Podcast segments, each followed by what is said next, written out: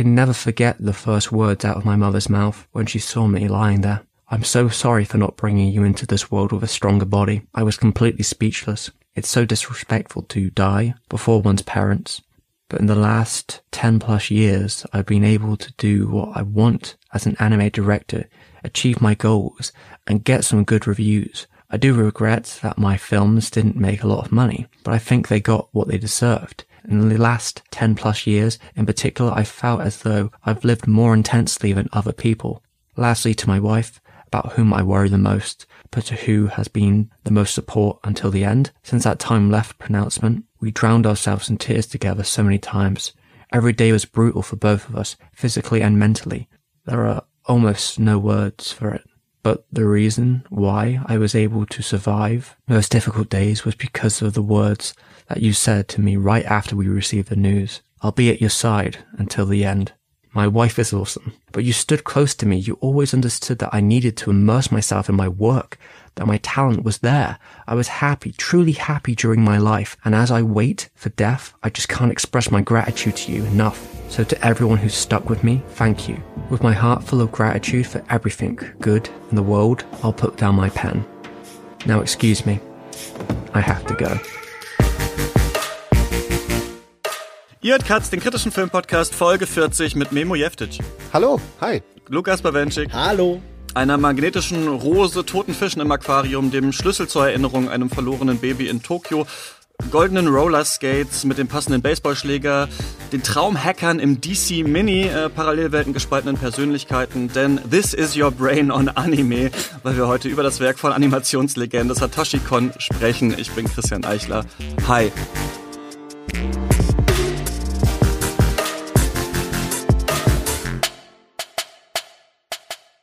Memo, von welchem Popstar hattest du als Teenie ein Poster in deinem Zimmer und hattest du eine Bravo-Phase? Ich hatte eine Bravo-Phase mit zwölf, aber, und äh, es wirkt fast schon wie so eine Klischee-Antwort aus heutiger Perspektive, aber an meiner Wand hing ein Poster der Smiths. Smiths. Ja, ja, ja ich, war, ich war als Teenager sehr großer Morrissey-Fan.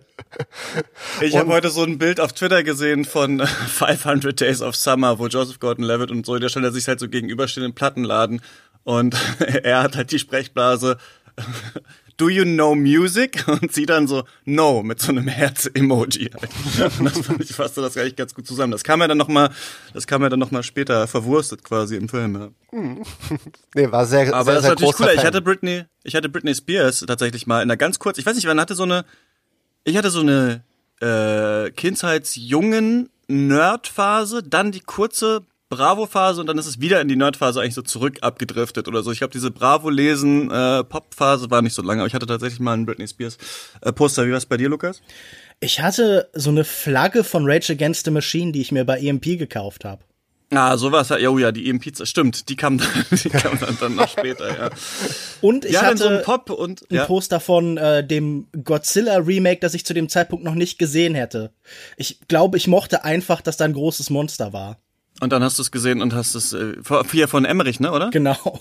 Ja, groß, Ja. großartiges Meisterwerk der Filmgeschichte. Da hat man schon früh gesehen, was für einen erlesenen Geschmack ich habe. Wollte er nicht auch, hast du mir das nicht vorhin geschrieben, Paprika verfilmen oder war das für Wolfgang Petersen wollte Paprika Ah, okay, verfilmen. ja, die, ver die, verwechsel die verwechsel ich immer im Kopf. ähm, genau, was machen wir hier eigentlich, Leute? Wir machen ein Special und äh, also eigentlich dachte ich, muss das jetzt erklären für Leute, die halt Katz nicht finanziell unterstützen. Aber es ist mir aufgefallen, dass ich ungefähr in jeder regulären Folge dafür Werbung mache. Also man wird wahrscheinlich mitbekommen haben, dass wenn man Katz auf Steady unterstützt ähm, mit mindestens drei Euro im Monat, dann kriegt man jeden Monat ein Special, in dem wir über das Gesamtwerk eines Regisseurs oder einer Regisseurin sprechen. Aber wir haben uns gedacht, wir können das ja auch mal äh, nicht hinter einer Paywall machen, wenn das Werk nicht so groß ist. Wobei wir uns da, glaube ich, auch leicht ein eigenes Bein stellen, weil wir natürlich auch in den richtigen Specials auch mal über kleinere Werke reden müssen und es nicht immer zwölf Filme sein müssen. Aber wir haben ja schon ganz lange, und das war noch, eigentlich passt es so ein bisschen, ne, weil ja so der nächste Lockdown wieder, vielleicht wieder ansteht und im letzten, war ja kein richtiger Lockdown, aber alle wissen, was gemeint ist, haben wir ja über das Gesamtwerk von Studio Ghibli gesprochen. Ähm, vier Stunden lang war ja dieser Podcast und dann dachten wir, ey, lass das doch auch mal ähm, mit Satoshi Kon machen, der natürlich ähm, ein viel kleineres Werk ähm, hinterlassen hat, das aber nicht minder äh, gut besprochen wurde, auf jeden Fall, würde ich sagen. Ähm, wie habt ihr, wisst ihr noch, wann ihr das erste Mal von Satoshi Kon gehört habt? Also in meinem Fall war das tatsächlich so Ende der 90er, als äh, Perfect Blue, sein Debütfilm, auf VHS erschienen ist.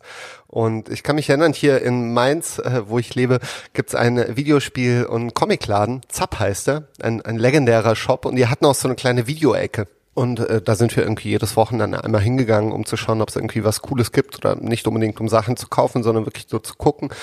Und dann standen irgendwann mal zwei Filme nebeneinander. Und äh, der eine war Otaku, die Dokumentation von äh, Jean-Jacques Benix. Mhm. Und der andere war Perfect Blue. Und auf dem Cover von Perfect Blue stand so ein, so ein tacky Werbe oder ein Zitat als Werbespruch von Roger Corman. Ähm, ich glaube, sinngemäß war es sowas, ja, der Film ist wie ein Kind zwischen äh, Hitchcock und Disney. Und dazu dieses sehr ungewöhnliche Cover, äh, wie sie auf dem Bett liegt und alles ist in blau und es sah halt so mega untypisch aus für ein Anime. Äh? Ähm, Mitte der 90er hat man Anime ja assoziiert mit irgendwelchen Robotergeschichten oder Fantasy-Welten. Also was auch heute noch, glaube ich, so die Hauptassoziation ist. Und da war plötzlich ein Film, der sehr, sehr anders war und das hat genug Interesse in mir geweckt, um mir den zu kaufen. Und der lief dann natürlich on Heavy Rotation im VHS-Player. Also ich war von Anfang an dabei.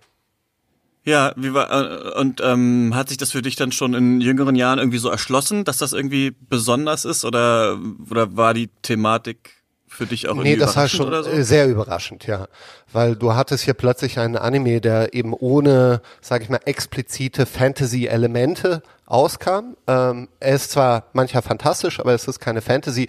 Ähm, er hat keine großen Action-Set-Pieces. Da prügeln sich irgendwie nicht Roboter die Birne weich oder es wird gegen irgendwelche Vampire oder Fabelwesen gekämpft, sondern es ist plötzlich ein Anime, der in der Realität und zwar in einer zeitgenössischen Realität geerdet ist. Und das war schon anders und besonders. Jetzt unabhängig von dem Inhaltlichen, wie der Film dann aufgebaut ist. Also alleine, alleine das Sujet, das er gewählt hat, war, war eine komplett andere Sache. Und trotzdem halt so viel in der Popkultur, Japan und so war es wahrscheinlich trotzdem irgendwie interessant aus einer Sicht von hier, das äh, äh, da mal zu gucken. Weißt du noch, wie, wie das bei dir war, Lukas, wenn du zum ersten Mal von Satoshi Kon gehört hast? Ich glaube, meine Beziehung zu Satoshi Kon fängt da an, wo die Beziehung zu allem, was mit Anime zu tun hat, anfängt bei meinem äh, Nachbarn und Bandkollegen Max, der immer wieder nach Proben zum Beispiel uns dann alle einlied, um uns das zu zeigen, was er gerade besonders spektakulär fand. Also so Sachen wie Elfenlied oder sowas. Und darunter war dann tatsächlich wohl auch äh, Paprika. Und äh, davon ausgehend, also in dem Moment hat es mich, glaube ich, noch nicht so wahnsinnig überrascht und überzeugt, sondern ich glaube, das fügte sich so in so ein die Sammlung von all diesen Filmen ein. Ich fand das irgendwie interessant und spannend, aber meine Interessen lagen anderswo. Und erst als ich dann so zum Kino gekommen bin, so vor sieben oder acht Jahren vielleicht, da habe ich dann eben diesen Film nochmal gesehen und auch alles andere von äh, Satoshi Kon. Und da ist dann auch die Begeisterung, die Faszination dafür eben entstanden. Ja, ich hatte, ähm, ja, überraschend halt noch nicht so viel von ihm gesehen, bevor wir jetzt den Podcast aufgenommen äh, haben, aber Paprika äh, schon. Und das war für mich eher so eine Zeit, als ich schon ganz großer so Ghibli-Fan eigentlich war und wir dann, ähm, das war, als ich angefangen hatte zu studieren, so 2010, 2011 oder sowas, ähm, ich glaube noch ein bisschen später, hatte ich dann halt mit einem Kumpel eine eigene Wohnung und wir hatten einen Beamer und dann irgendwie auch einen Blu-ray-Player und dann dachte ich irgendwie so, okay, was fände ich denn geil, mal so in krasserer, hochauflösender, in krasserer Qualität zu sehen. Und da sind mir irgendwie zuerst halt Anime-Filme eingefallen. Da hatte ich so eine tatsächlich so eine kurze Phase, wo ich viele so äh, Anime-Blu-Rays aus äh, UK irgendwie bestellt hatte und dann da war auch Paprika mit dabei und ähm, da ähm, war ich dann auch sehr angetan davon und trotzdem hatte ich, äh, glaube ich, so ein, wie so eine Art schonen Mindset trotzdem noch, dass dann diese anderen Filme, also ich hatte immer gehört, Satoshi Kon ist so gut, auf mich wenn ich so die Poster gesehen hatte, irgendwie gar nicht so faszinierend wirkten. Ne? Also vor allem Millennium Actress, irgendwie dachte ich, okay, worum geht es da? Irgendwie sieht aus wie so ein historisches, so ein historischer Stoff und äh, Tokyo Godfather sieht aus wie so ein witziger Weihnachtsfilm oder sowas. Ne? Und ich fand, dass die nie so diese diesen Ghibli-Esprit geatmet haben, diese Poster, ne? Also diese Sache von irgendwie das Schloss im Himmel oder irgendwie, ah, die, die wunderbare Welt der Borger oder sowas oder dieser flippige Totoro, der drauf ist. Und deswegen hatte ich mich aber immer darauf gefreut, mich mal mit Satoshi-Kon ähm, äh, zu beschäftigen und ähm, bin dann eben jetzt erst dazu gekommen und fand das dann doch auch sehr interessant. Und ich finde irgendwie krass, wie, also wie früh er verstorben ist und was er aber doch eigentlich für ein Werk so hinterlassen hat, ne? Also wenn wir uns auch anschauen, wie in was für kurzem Abstand vor allem dann halt irgendwie äh, Millennium Actress, Tokyo Godfathers, die Serie und Paprika rauskommen, wie vielschichtig das eigentlich ist, wie oft man eigentlich die Filme sehen kann, ähm, wo er wenig gemacht hat, was so krass zerfasert ist, finde ich, oder so totaler Fehlgriff war oder so. Also ich finde es ganz interessant, dass er eigentlich mit so vielen Filmen so eine Marke gesetzt hat und ähm, ja, jetzt immer noch so viel besprochen wird irgendwie. Ja. Lukas, hast du mal Bock? zu erzählen, wer das eigentlich ist. Ja, natürlich. Ich würde sagen, die Geschichte des Kinos ist ja komplett voll von Filmen, die so ein bisschen wie Rätsel, Puzzle oder Labyrinthe sind. Und oft steht dann ja die Frage im Raum, ob aus einer solchen Form auch ein Mechanismus von kinematischem Denken entsteht oder lediglich so eine kalte klinische Distanz zum Gezeigten. Und man denkt dann zum Beispiel an die Diskussion um sowas wie Christopher Nolans Tenet, die wurde ja auch hier im Podcast geführt. Ich glaube, auch die Filme des japanischen Regisseurs Satoshi Kon sind oftmals Rätsel und Labyrinthe, aber ihr Anfang, ihr Ende, ihre Lösung ist immer irgendwie der Mensch oder die Menschen sind sogar selbst das Labyrinth. Wenn wir uns in seinen Filmen verlieren, dann im Innen und Außen von Personen und in den Schwellenräumen dazwischen. Seine Serie Paranoia Agent von 2004 etwa erzählt vorgeblich von einem Kriminalfall, aber eigentlich geht es darum, in jeder neuen Folge das Leben eines anderen Menschen zu porträtieren. Die jeweilige Weltsicht, die oft den ganzen Animationsstil dann mitprägt, vor allem die jeweiligen Sorgen und Ängste. Und ich würde sagen, Cons Figuren stehen wahnsinnig unter Stress, die sind innerlich zerrissen. Die moderne, schnelle, digitalisierte, flexibilisierte Gegenwart fordert und überfordert sie. Sie führen Doppel- und Dreifachleben und zerbrechen fast an dem fortwährenden Zwang, sie selbst oder eine bessere Version von sich zu werden. Oft flüchten sie in Parallelwelten, in Videospiele, in Bücher, in Filme, das Internet ganz oft natürlich, aber früher oder später erkennen sie dann eigentlich auch, dass es keinen Ort mehr gibt, an dem man entkommen kann. Egal wie weit sie gehen, überall finden sie nur sich selbst. Traum, Fiktion, Ideale und Medienbilder sowie die Wirklichkeit verschmelzen für sie. Ihr Leben ist von Hektik und Gleichzeitigkeit geprägt, die Con vor allem im Schnitt durch Matchcuts und Parallelmontagen erfahrbar macht. Perspektiven verschieben sich unentwegt, Konstant ist bei Con vor allem die Veränderung. Wir sehen Mangas in Mangas und Filme in Filme, Trompe-l'œils und Stereogramme, vielfältige Stilwechsel und Genrehybride. Sieht man sich die Making-ofs der Filme an, geht es dort oft um die gnadenlosen Arbeitsbedingungen in der Manga- und Anime-Industrie. Auch die Folge seiner Serie erzählt aus dem Alltag überforderter Animatoren. Cons Kino des Stresses, entsteht aber nicht im luftleeren Raum. Als Gründungsmitglied der Japan Animation Creators Association kämpft er sein ganzes Leben lang für bessere Löhne und Arbeitsbedingungen in der Branche. Kon wurde 1963 in Kushiro auf Hokkaido geboren und starb am 24. August 2010 im Alter von nur 47 Jahren an Bauchspeicheldrüsenkrebs. Das heißt, in diesem Jahr war sein zehnter Todestag.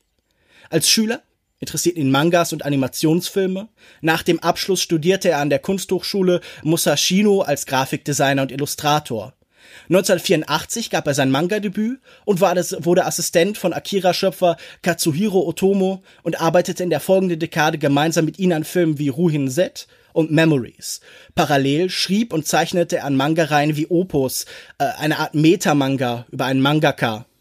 Sein Spielfilmdebüt, Perfect Blue, kam 1997 und zeigt das Popsternchen Mima, das nach dem Wechsel ins Schauspielfach immer tiefer in den Abgründen des Showgeschäfts versinkt. In Millennium Actress von 2001 begleiten ein Dokumentarfilmer und sein Kameramann die alternde Schauspieler Chiyoko Fujiwara durch ihr Leben, ihre Karriere und vor allem auf der Suche nach einer alten Liebe aus Jugendtagen. In Tokyo Godfathers von 2003 entdecken drei Obdachlose an Weihnachten zwischen Abfalleimern ein schreiendes Baby und auf der Suche nach den Eltern treffen sie auf Menschen und Überbleibsel aus ihrem Leben vor der Zeit auf der Straße. In Paranoia Agent, seiner Serie, jagen die Polizei und ein zwielichtiger Privatdetektiv einen mysteriösen Jungen auf Rollschulen, der Menschen in tiefen Sinn- und Lebenskrisen attackiert. Die Opfer reichen davon Schulkindern unter Leistungsdruck bis hin zu einer Designerin, die an ihrem nächsten Projekt verzweifelt. Die kam 2004 und Cons letzter Film, Paprika von 2006, erzählt von dem Diebstahl einer revolutionären neuen Maschine namens DC Mini, die Träume aufzeichnen kann wie Filme und sogar die Interaktion mit ihnen erlaubt. Natürlich wird diese Technologie dann auch missbraucht. Ein fünfter Film mit dem Titel Die Traummaschine, je nach Übersetzung auch die träumende Maschine war geplant, wurde aber nie fertiggestellt. Der Produzent Masao Maruyama suchte jahrelang den passenden Regisseur und befand schließlich, dass Con eigentlich unersetzbar war. Und ich würde sagen, das ist ja auch kein falsches Urteil. Und warum genau das so ist, darüber sprechen wir, glaube ich, jetzt, wenn wir uns sein Werk noch einmal genauer ansehen. Erst Anfang des Jahres wurde ihm posthum der Winston McKay Award verliehen. Damit steht er dann an einer Reihe mit Animationspionieren wie Max und Dave Fleischer, Ray Harryhausen, Chuck Jones. Ähm, aber ich glaube, was in seiner Besprechung und seiner Rezeption noch immer mitschwingt, ist dieses Gefühl, dass er ein Unvollendeter ist. Jemand, dessen Manga-Reihen mhm. und Filme sich dann nicht unbedingt im Nichts verlieren, aber oft halt eben keinen klaren Punkt haben, an dem sie zu Ende sind. Und ich glaube, diese Offenheit, diese Möglichkeit, auch dieses Gefühl, er sagte ja nach Paprika, er wäre jetzt in einer neuen Phase seines Schaffens, er wollte sich jetzt umorientieren. Dieses Versprechen, was hätte sein können, das ist auch ein Teil von dem, was Fans und äh, Kritiker so lange dazu bringt, sich weiter mit ihm zu beschäftigen. Natürlich neben den hervorragenden Filmen selbst. Aber ich glaube, dazu kommen wir dann jetzt im Weiteren. Ja, das merkt man, finde ich schon, ne? Also, dass die Filme, auch wenn man sie jetzt zum ersten Mal gesehen hat wie ich, doch lange noch nachwirken, man da lange noch drüber nachdenkt, man bei diesem Neuesten sich auch denkt, ja, dann haut doch einfach das raus, was schon fertig ist. Also dann packt den doch einfach irgendwie raus und wir können sehen, woran er gearbeitet hat. Ich finde das natürlich sehr interessant. Also wie, es gibt's ja manchmal, dass jemand dann sowas fertig finden muss. Was für ein Scheißjob ist es eigentlich, so den letzten Film von Satoshi Kon irgendwie dann fertig machen zu müssen oder so. Und bin mal gespannt, was da noch ähm, so passiert. Danke für die Zusammenfassung. Lukas, wie ist denn das bei dir? Wir haben jetzt schon so kurz ne, darüber geredet, wann du da die VHS äh, ja, gekriegt hast, quasi von dem ersten, mhm. seinem ersten eigenen Film, aber wie, wofür steht für dich so Satoshi Kon oder warum, warum magst du den? Das ist eine gute Frage, wofür ich ihn mag. Ähm, ich glaube, ich mag ihn dafür, dass er, was Lukas ja schon beschrieben hat, dass die Filme durchaus wie geheimnisvolle Labyrinthe funktionieren oder Curio-Boxen, in denen man sich zurechtfinden muss und versucht, in jeden Gang einmal reinzublicken und jede Tür zu öffnen, um diesen Film zu entschlüsseln. Sie aber in sich sehr, sehr schlüssig sind und am Ende es den Film auch niemals eigentlich um diese Rätsel geht oder um des Rätsels Lösung, sondern darum, etwas über die Figuren zu erzählen oder größere Konzepte wie Identität, ähm, wie wirkt Fiktion äh, auf unsere Wahrnehmung aus? Ähm, das sind, das sind ja durchaus große Fragen und ich glaube, ich glaube, es ist untypisch, vor allem für Filme eben aus den 90ern, wo Animes sehr, sehr viel Spaß, Action und Spannung vermittelt haben, dass du plötzlich Filme hast, die sich eben größeren philosophischen Themen widmen oder Themen der Identität oder Realität. Und äh, ja, die Filme wirken sehr, sehr lange nach. Also dadurch. Also es gibt dann auch keine einfache Antwort auf die Fragen, die diese Filme stellen. Und man hat immer so ein bisschen das Gefühl bei den Filmen, sie könnten auch Realfilme sein. Paprika ist da zum Beispiel auch ein ganz gutes Beispiel, weil Paprika hätte eigentlich ein Spielfilm werden sollen. Aber aufgrund mhm. von Budgetknappheit hat man sich dazu entschieden, dann doch ein. Perfect ein, Blue doch auch, oder nicht? Ja, äh, äh, nee, äh, ich meinte, ah, sorry, ich meinte Perfect Blue. Ah, ja. ich Paprika gesagt, genau, Perfect Blue. Ähm, hat man das Gefühl eben, äh, sie hätten auch Realfilme sein können, aber er schafft es dann doch, den Film auch ästhetisch und visuell etwas zu geben, dass man das Gefühl hat, nee, nee, die sind schon gut im Animationsbereich aufgehoben, weil Animation dann doch durch die Verknappung von Zeit, also die Raffung oder auch Verlängerung oder auch in gewissen Montagetechniken, was Matchcut Cuts betrifft, dann doch einige Vorteile bieten, um ja eine ganz eigene Qualität mhm. zu erzeugen oder zu entwickeln. Ja, total, oder? Also ich meine, man sieht ja manchmal, neulich war das wieder bei irgendeiner, was war das denn für eine Werbung? War das für AirPods? Für irgendwelche Kopfhörer und da war so eine Sportwerbung quasi, wo du verschiedene Sportlerinnen und Sportler gesehen hast und es war immer auch so Match-Cut, dass jemand gerade ein Gewicht hebt und dann ist es aber jemand, der rennt und dann ist es jemand, der taucht ja. und die Kamera war quasi, war starr an den Kopfhörern dran, ne? Und alles andere hat sich halt bewegt. Und da hat man, und ich finde aber dieses so, also wirklich so Match-Cuts schneiden in Bewegungen rein, so ist ja auch super mhm. schwierig, also das gut darzustellen. Und deswegen finde ich auch witzig, wenn man sich über Satoshi Kon Sachen nachliest. Er wurde ja gerade am Anfang immer wieder auch gefragt, ja, wann machen Sie mal einen Realfilm? Ne? Die anderen haben ja auch schon mal ein paar Realfilme gemacht. Wie ist das bei Ihnen? Er hat immer gesagt, ja, ich mache halt äh, Animation. Und ich finde, wenn man die Filme so sieht, denkt man auch so, ja, also klar könnte man versuchen, ein paar Sachen davon irgendwie als Realfilm umzusetzen, aber es wäre unglaublich schwierig und ich weiß gar nicht, was so der ja Mehrwert davon wäre eigentlich. Mhm. Ne?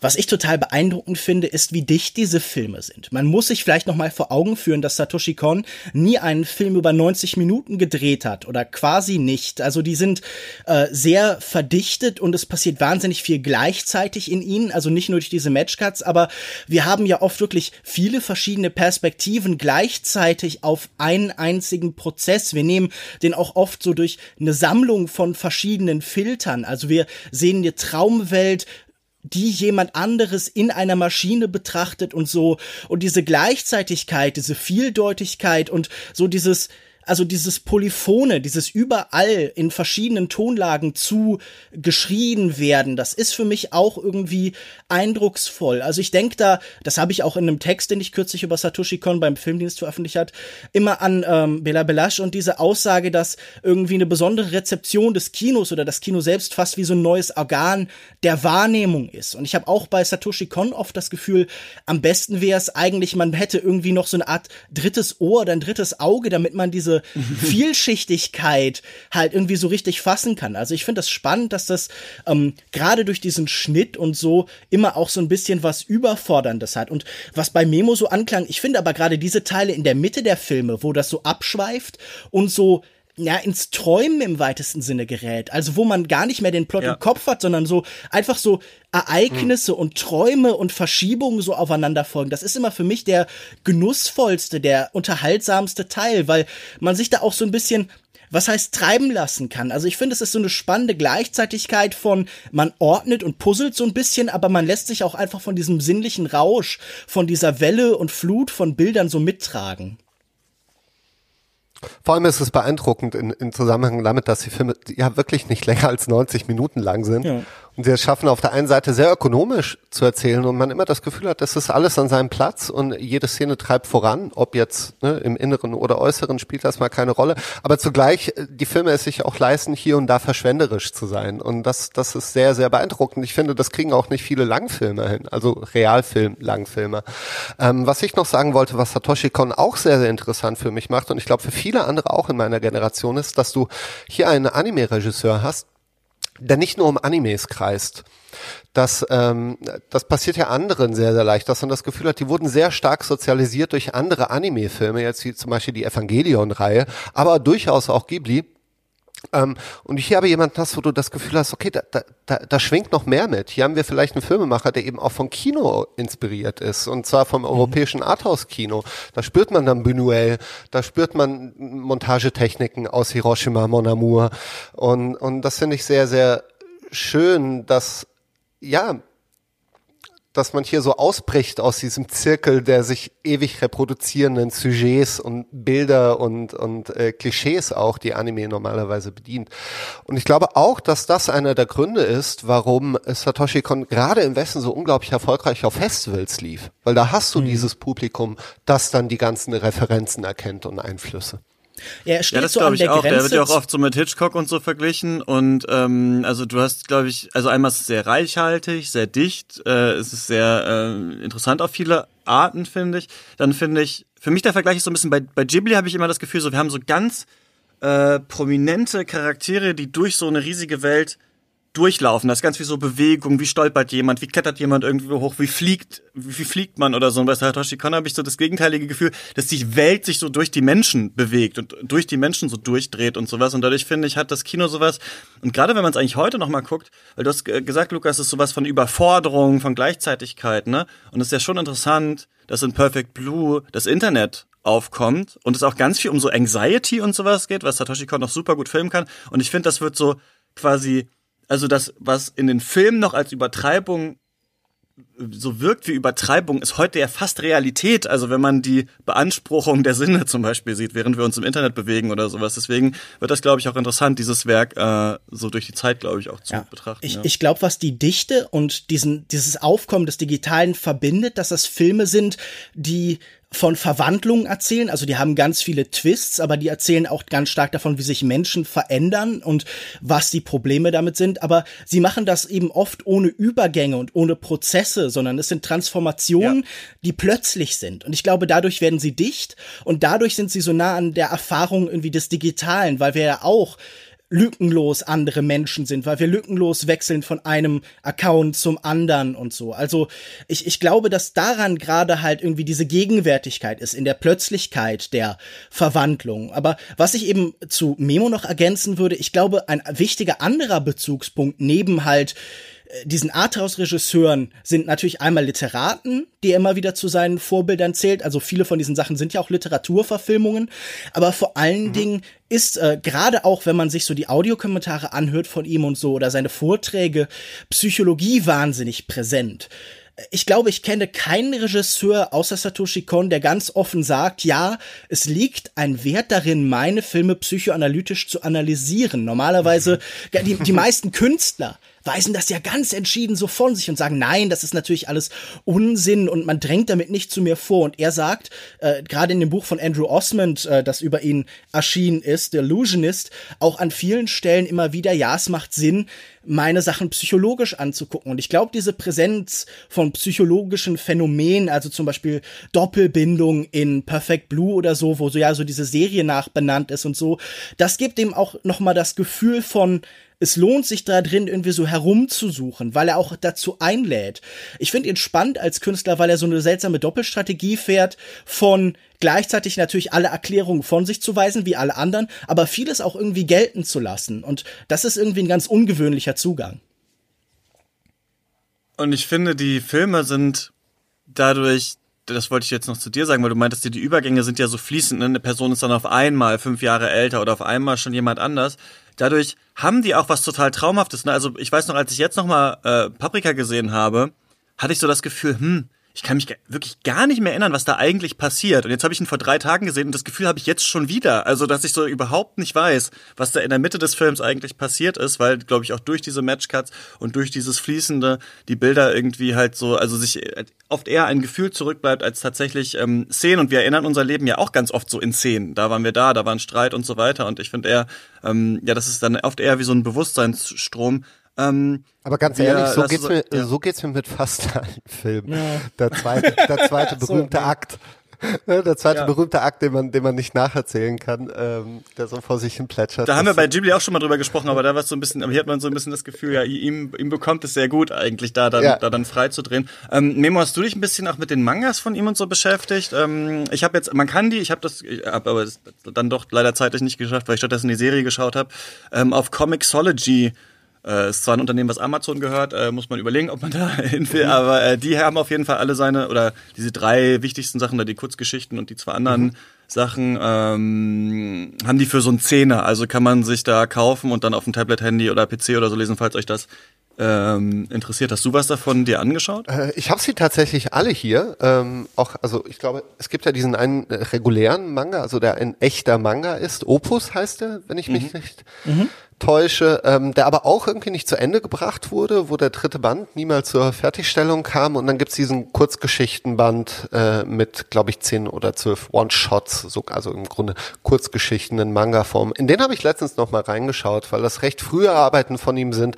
Unter anderem aus der Zeit, als er noch Assistent bei Katsuhiro Otomo äh, war und ich habe so ein bisschen nach ja nach äh, Andeutungen oder Foreshadowings auf das Filmwerk geachtet und da gibt es tatsächlich eine sehr schöne Geschichte über eine alte Frau, die mit ihrem Bett aus dem äh, Krankenhaus rollt und äh, daraufhin Richtung Strand düst, alles Mögliche umwirft, äh, auf dem Weg äh, dorthin über diverse Straßensperren rauscht, hinter ihr ein ganzer Pulk von Menschen hinterher, die versuchen, dieses Krankenbett aufzuhalten, wo man dann natürlich sofort unweigerlich an Paprika denken muss oder Paprika.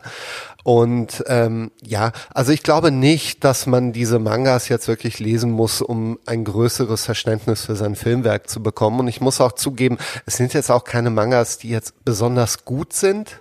Ne? Ähm, da gibt es durchaus bessere und gelungenere Arbeiten und dafür sind sie, glaube ich, auch zu kurz, um da jetzt irgendwie von einem Gesamtwerk zu sprechen.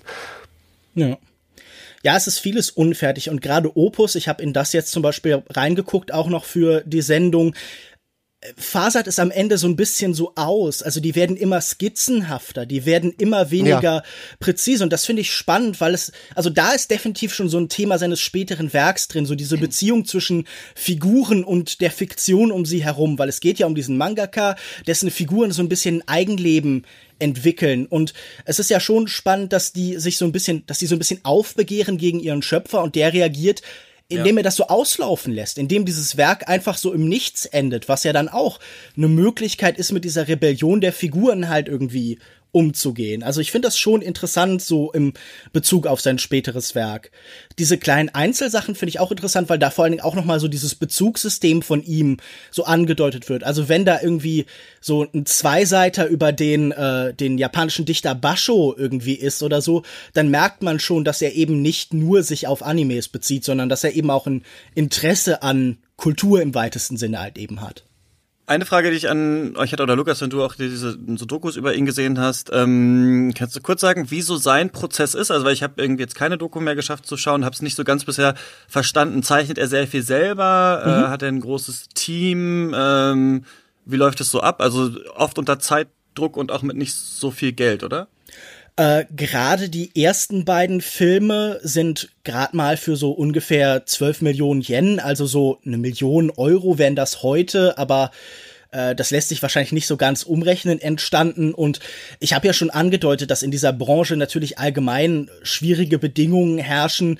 Man merkt, dass äh, Con ganz viel selber übernimmt, auch so weit, dass das halt irgendwie zu Problemen führt und so. Also äh, was mir aus den Dokumentarfilm, aus den Making-ofs über ihn so ein bisschen äh, sichtbar wird, ist jemand, der wahnsinnig obsessiv arbeitet, der auch gerne viel Kontrolle ausübt, der viel selber zeichnet, aber auch an anderen Stellen sich halt auf seine Kollaboratoren, auf seine Mitarbeiter verlassen kann, also der nicht völlig unfähig ist zu delegieren, der ähm, also gerade in den frühen Beschreibungen und auch aus den verschiedenen biografischen Texten, der viel trinkt, gerade in der frühen Phase und der irgendwie damit auch immer so ein bisschen diesen Stress kompensiert.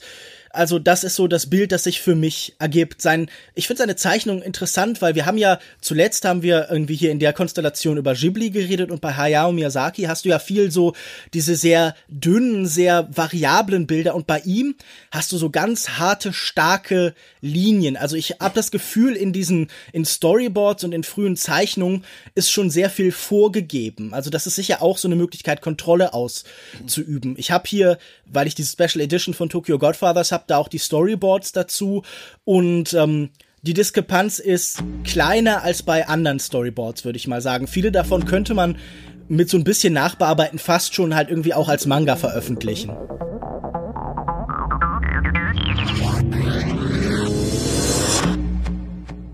Lass mal zu Film kommen.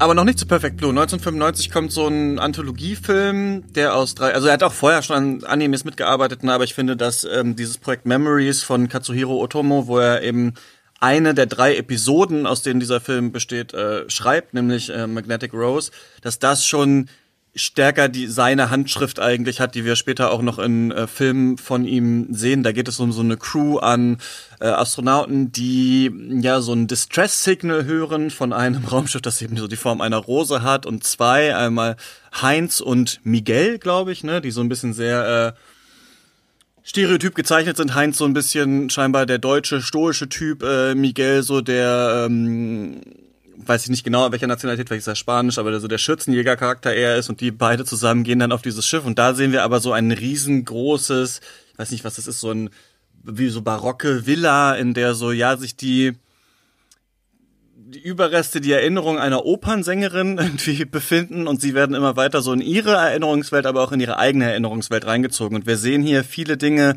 also die wir später in Satoshi Kon Filmen sehen, solche Cuts, ne, wo dann, wo etwas nur ein Traum war und dann sehen wir danach, wie war das eigentlich tatsächlich. Leute müssen sich mit ihrer Vergangenheit, ihrer Identität auseinandersetzen und so weiter und so fort. Und ich, ich mochte den jetzt gestern gesehen, ich mochte den total gerne, weil ich total diese alte Art von Sci-Fi und ich finde, er knüpft da schon so ein bisschen an, auch an sowas wie 2001 oder Solaris, so, also dieses so Science-Fiction mit aber so klassischer Musik-Hochkultur zusammen sehe ich immer total gern und es driftet aber auch in so einen HR-Giga-Alien-Style ab und so und ich fand das sehr ähm, beeindruckend, den zu sehen. Du hast ihn auch gesehen, Lukas, ne? Ja, ich möchte erst noch erwähnen, das Schiff, auf dem sie herumfliegen, heißt Corona.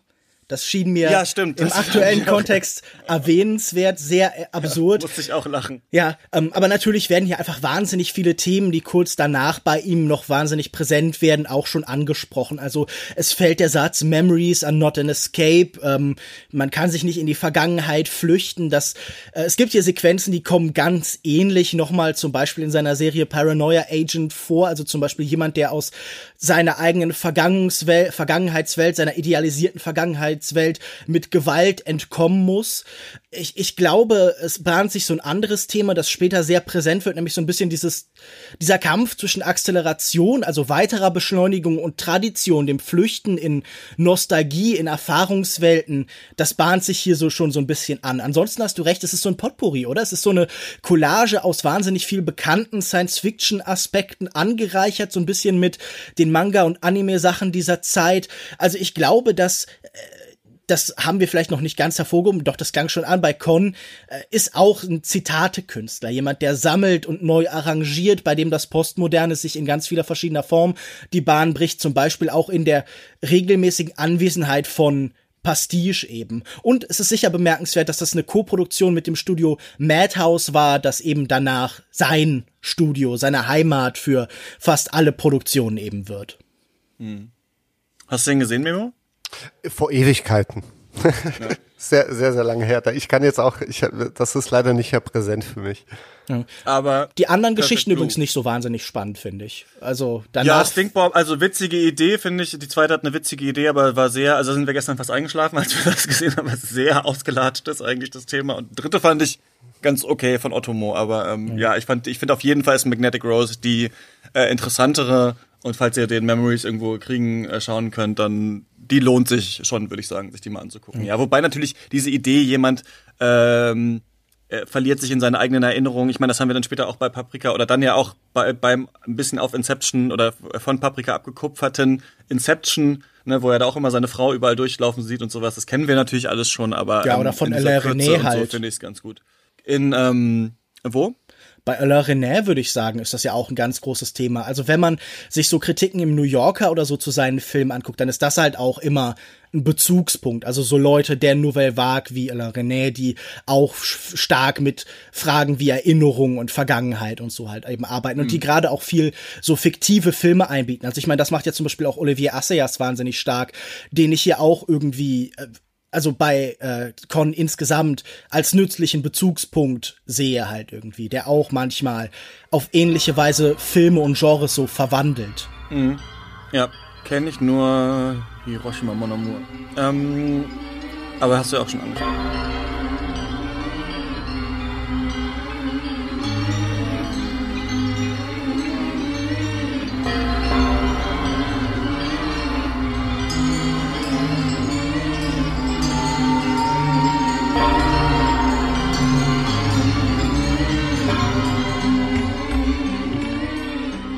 Äh, ja, Perfect Blue, ne? 1997. Das ist, glaube ich, so der, äh, ja, der erste große richtige, sein erster richtiger eigener Film, ähm, der, der so die Karriere dann so richtig krass startet und der auch jetzt noch, wenn man so immerhin auf Letterbox die Bewertungen anschaut, so der bestbewertete auf jeden Fall von ihm ist, was ich interessant mhm. finde, weil er äh, in unterschiedlichen Gesprächen so danach auch oft gesagt hat, so dass er auch nicht ganz zufrieden ist mit allem, was da passiert. Oder ich vor allem finde, dass er sich krass weiterentwickelt äh, von diesem Film, auch dass man dann so eine richtig starke Entwicklung merkt mit den Filmen danach. Hier geht's um den Popstar Mima, du hast schon ganz kurz ja zusammengefasst, Lukas, worum es geht, aber die sind so einer Girl Group, so einer Dreier-Kombo, ähm, sie haben sehr viele so männliche Fans äh, und dann auch so obsessive. Und sie dreht dann irgendwann dieser Gesangskarriere den Rücken und wird Fernsehschauspielerin und muss sich dadurch ja immer mehr einlassen auf so ein bisschen schmierige Produzenten und Rollen, die unangenehm sind, soll eine Vergewaltigung äh, drehen, Nacktfotos machen für so ein Magazin und so weiter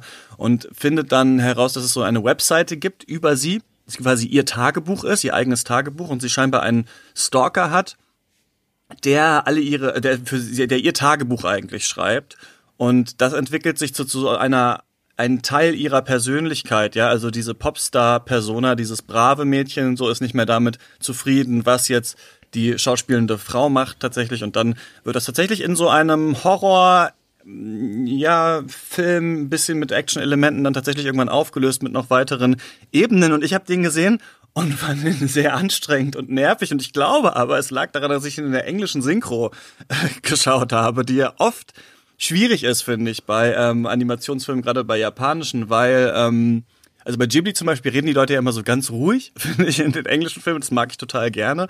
Und hier war das aber so sehr äh, überdreht. Und ich glaube, dass bei mir, als ich den äh, gesehen hatte, ich zuerst dachte, okay, das ist halt relativ exploitativ vielleicht auch gefilmt, äh, da sind so, da gibt's halt wieder diesen überdrehten Stalker und dann noch so eine andere Person und ich fand das, glaube ich, alles erst so ein bisschen stumpf, aber dann, als ich weiter durch sein Werk gegangen bin und dann nochmal drüber nachgedacht habe, hat mir das jetzt viel besser gefallen, so als äh, Startpunkt. Also hier hat sich wieder für mich so ein bisschen gezeigt, dass mh, eine Bewertung von dem Film auch für mich nicht abgeschlossen ist, nachdem man ihn einmal gesehen hat, sondern tatsächlich andere Filme auch in Beziehung äh, äh, dazu stehen.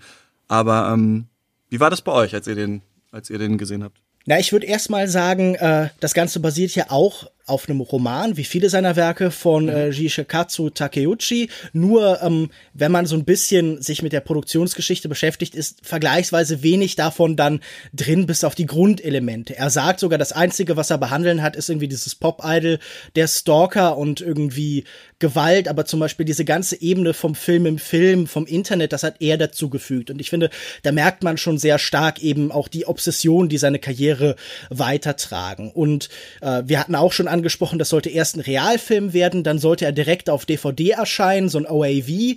Das Ganze ist dann aber scheinbar den Produzenten schon früh aufgefallen als etwas, das mehr bietet, mehr kann und ist dann auch noch in die Kinos gekommen und äh, war dann auch gerade international ein großer Erfolg und sicher der Film, der bis heute den Ruf von äh, Satoshi Kon irgendwie bestimmt hat. Ich finde das ganz spannend. In einer Variety-Kritik zu seinem zweiten Film äh, steht schon, der lang erwartete zweite Anime von Kultregisseur Satoshi Kon. Und äh, das sagt einem ja schon, wie umfassend dieser Film ihn irgendwie etabliert hat, also dass er in der zweiten Kritik schon als Kultregisseur eingeführt wird. Ich mochte den beim ersten Mal schon sehr gern und habe den seitdem auch gerne immer wieder gesehen. Ich finde allgemein, diese Satoshi Kon-Filme ziehen mich immer wieder gerade durch ihren Rhythmus, durch ihre Stimmung, durch diese Erfahrung, die man dort macht, zu sich zurück. Und ich dachte, das ist ja eigentlich merkwürdig bei hier diesem Film, der so unangenehm ist, wie du schon gerade beschreibst, der ja auch fast dem Zuschauer Gewalt antut auf irgendeiner Form. Ich finde den Schnitt, die Montage, die wir ja schon angesprochen haben, immer wieder hier besonders frappierend, weil er ja selber so ein bisschen was von Messerstichen, von Angriffen hat. Wir sind da so ein bisschen bei Hitchcock, bei Psycho, bei der Duschszene, wo die Gewalt ja im Schnitt eigentlich verschwindet und dadurch der Schnitt selbst zur Gewalt wird. Und hier habe ich auch das Gefühl, dieses Chaos, diese Eile, diese Hektik, dieses Hin- und Hergerissen werden, das ist die eigentliche Grausamkeit, die äh, unserer Hauptfigur hier eigentlich angetan wird. Wir sehen das ja alles schon in den ersten zehn Minuten. Da wird ihr ganzes Leben, ihre ganzen Sorgen etabliert. Dieses Hin- und Hergerissen sein zwischen der alten Welt und der neuen, zwischen den Versprechungen, die äh, damals waren und die jetzt gemacht wird, die Gewalt der Fans, die immer ein Idealbild von ihr haben und die das notfalls auch mit äußerster Radikalität irgendwie wieder zurechtrücken. Und mit Fans ähm, meine ich dann nicht nur halt irgendwie diesen Meme-Mania, sondern auch zum Beispiel, wie sich später herausstellt, Leute, die hier halt eigentlich sehr nahestellen. Und ich finde den sehr spannend in der Art, wie er die Grausamkeit von Fiktion, von filmischer Form irgendwie benutzt und wie er irgendwie so ganz viele verschiedene Verweissysteme aufbaut. Und ich glaube, besonders spannend zur Schau gestellt, eine Szene, jetzt kurz bevor Memo was sagt, ähm, finde ich diese Stripper- bzw. Vergewaltigungsszene, die so ganz stark wechselt zwischen Kontrolle und Kontrollverlust, die ganz stark die Schraube so auf und abzieht von Schrecken und Nicht-Schrecken. Also die, diese Szene. Meinst du die erst, also die, die, die, die auch im Film fiktional ist, die sie dreht. Gen genau, also sie soll eine Szene drehen, in der sie als Stripperin auftritt und dann vergewaltigt wird. Und das bekommt immer wieder so das Gefühl von, als würde diese, dieser Akt Realität werden. Und dann wird immer wieder gebrochen. Also zum Beispiel klemmt der Reißverschluss eines Mitdarstellers oder der Mitdarsteller fragt, ob er irgendwie blöd auf ihr liegt. Und dieser Wechsel von Stimmungen, so im ganz Kleinen, der uns immer wieder so zwischen Unbehagen und Versicherung hin und her leitet. Das ist, glaube ich, für mich so der Film im Kleinen. Und das finde ich eindrucksvoll eindrucksvoll. Über die Frage, ob das selbst exploitativ ist, da können wir sicher gleich dann noch drüber sprechen. Jetzt bin ich. Also, wenn, ähm, wenn du Film studierst, zum Beispiel, lass es mal Filmregie sein in, in Deutschland, ähm, gibt es immer Filme, die so ein bisschen als Ideal herhalten müssen ähm, im, im Unterricht. Was diese Filme immer gemeinsam haben, ist, dass sie eine sehr enge Verzahnung haben von Inhalt und, und der Gestaltung des Films. Also wenn wir mal davon ausgehen, dass der Film irgendeine Prämisse hat, äh, lass es mal, äh, lass mal die Prämisse ein, ein Sprichwort sein, wie äh, wer einem eine Grube gräbt, fällt selbst hinein. ähm, ist ein, ein Film, der so als, als Filmideal an der Schule dient, immer auch ein Film, der das von Anfang bis Ende in seine Visualität, in seine audiovisuelle Gestaltung mit einfließt und, und bedenkt. Mhm. Und ich finde jetzt, ich habe den gestern noch mal geschaut, Perfect Blue, dass der Film das eigentlich sehr, sehr gut hinbekommt. Der es sehr, sehr gut hinbekommt, die Objektifizierung einer Person sehr konsequent von Anfang bis Ende durchzuexorzieren. Exerzieren. exorzieren. Ähm, exorzieren ist ja auch nicht wenn, falsch. und exorzieren pa passt auch in dem, in dem Fall tatsächlich, ne? Aber wenn wir, wenn wir mal schauen, äh, wie, wie diese Mima von in den ersten drei, vier Minuten erzählt wird, dass wir sie am Anfang zum Beispiel nur in Fragmenten sehen, als sie diesen Auftritt hat, äh, vor versammelter Jungsmannschaft, ne? ähm, vom Po, Beine, Schultern, das Gesicht wird gar nicht gezeigt. Und das erste Mal, als wir ihr Gesicht sehen, sehen wir sie nur als Spiegelreflexion in der Bahn in der sie, in der sie fährt, ähm, deutet sich schon so ein gewisses Thema an, für mich, beim wiederholten Sehen, das aber auch konsequent dann eben bis zum Ende durchgeführt wird. Und ähm, wenn wir mal schauen, wie diese Figur behandelt wird und äh, die niemals eigene Wünsche äußern kann, sondern immer nur hin und her geschickt wird. Sie hat eine Managerin, die für sie als Popsternchen zuständig ist. Sie hat einen Manager, der für ihr Fernsehgeschäft zuständig ist, als Schauspielerin. Ähm, geht es niemals um die Frage, was sie selbst will, sondern immer nur um die Frage, was wollen andere von ihr oder was sehen andere von ihr. Und wir sehen sie auch durch die Augen der anderen. Wir sehen sie durch die Augen des Stalkers. Wir sehen sie durch die Augen ihrer Managerin. Wir sehen sie durch die Augen dieser ganzen Crew. Und das finde ich sehr, sehr interessant und sehr konsequent bis zum Ende eben durcherzählt es ist dann auch sehr bezeichnend, wie, wie sehr sich das dann auch in den Dialogen spiegelt. Also vor allem den Dialogen, die sie sprechen muss als äh, Serienfigur.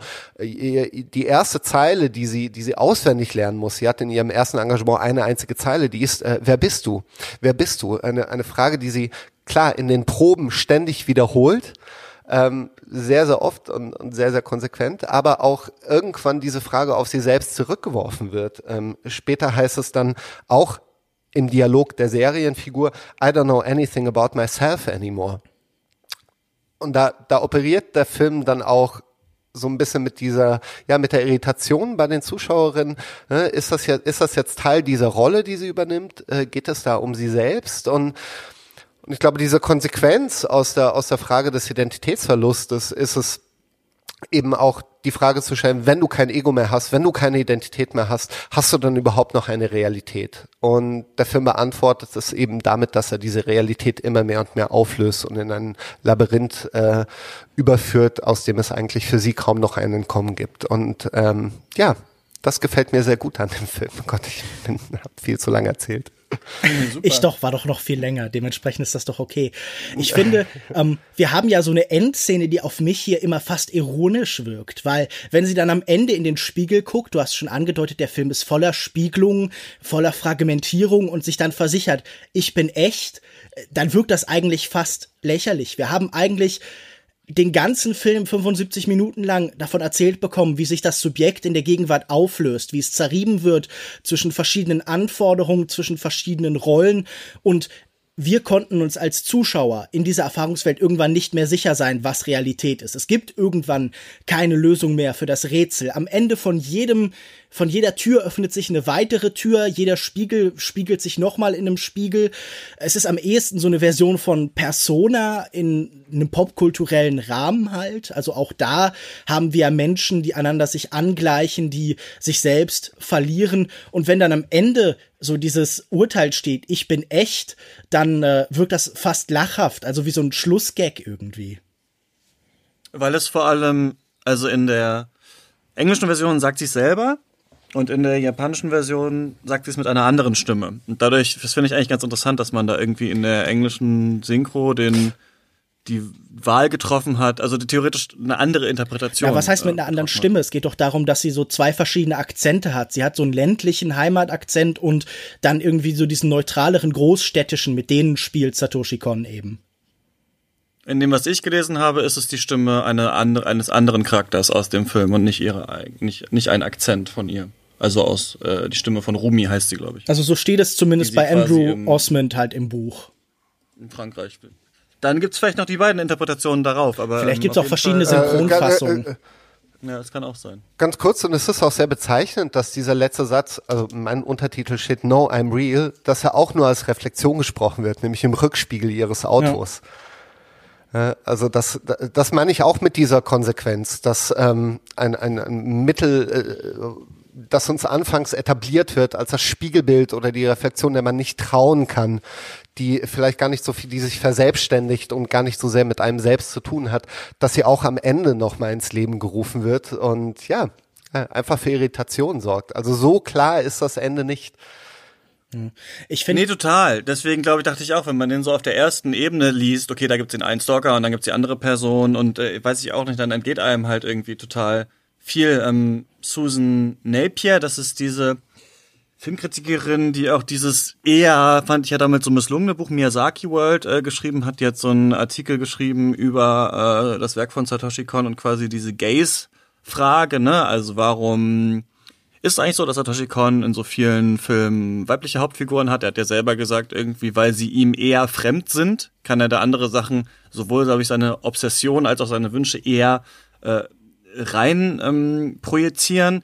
Ich finde das hier also der Film ist so, also wenn man nur, wenn man auf eine andere Art oberflächlich drauf, also es geht ums Internet, es geht um so Stalkertum, es geht um so Pop-Idole und die Frage, so was ist eigentlich noch echt? Ich meine, wir haben das ja jetzt gerade erst gehabt, dass äh, YouTube ja diese Doku, diese Paris Hilton Doku da gemacht hat, irgendwie, wo Paris Hilton dann von ihrem Breakdown und von ihrem schlimmen Leben erzählt und so weiter. Und auch heutzutage ist diese Frage, glaube ich, nicht ganz klar, in der Öffentlichkeit erörtert. Also Olli Schulz hat dann bei äh, Fest und Flauschig gesagt, ach super, da hat man Paris Hilton jetzt endlich mal so gesehen, wie sie echt ist. Und äh, Wolfgang hat bei den 29ern gesagt, das ist ja noch der größte Fake quasi. Also dass man auch noch aus der Echtheit nochmal wieder einen neuen Deal macht und dann trotzdem weitermacht, wieder mit seiner Fake-Identität und sowas. Und diese Frage halt, was ist noch echt?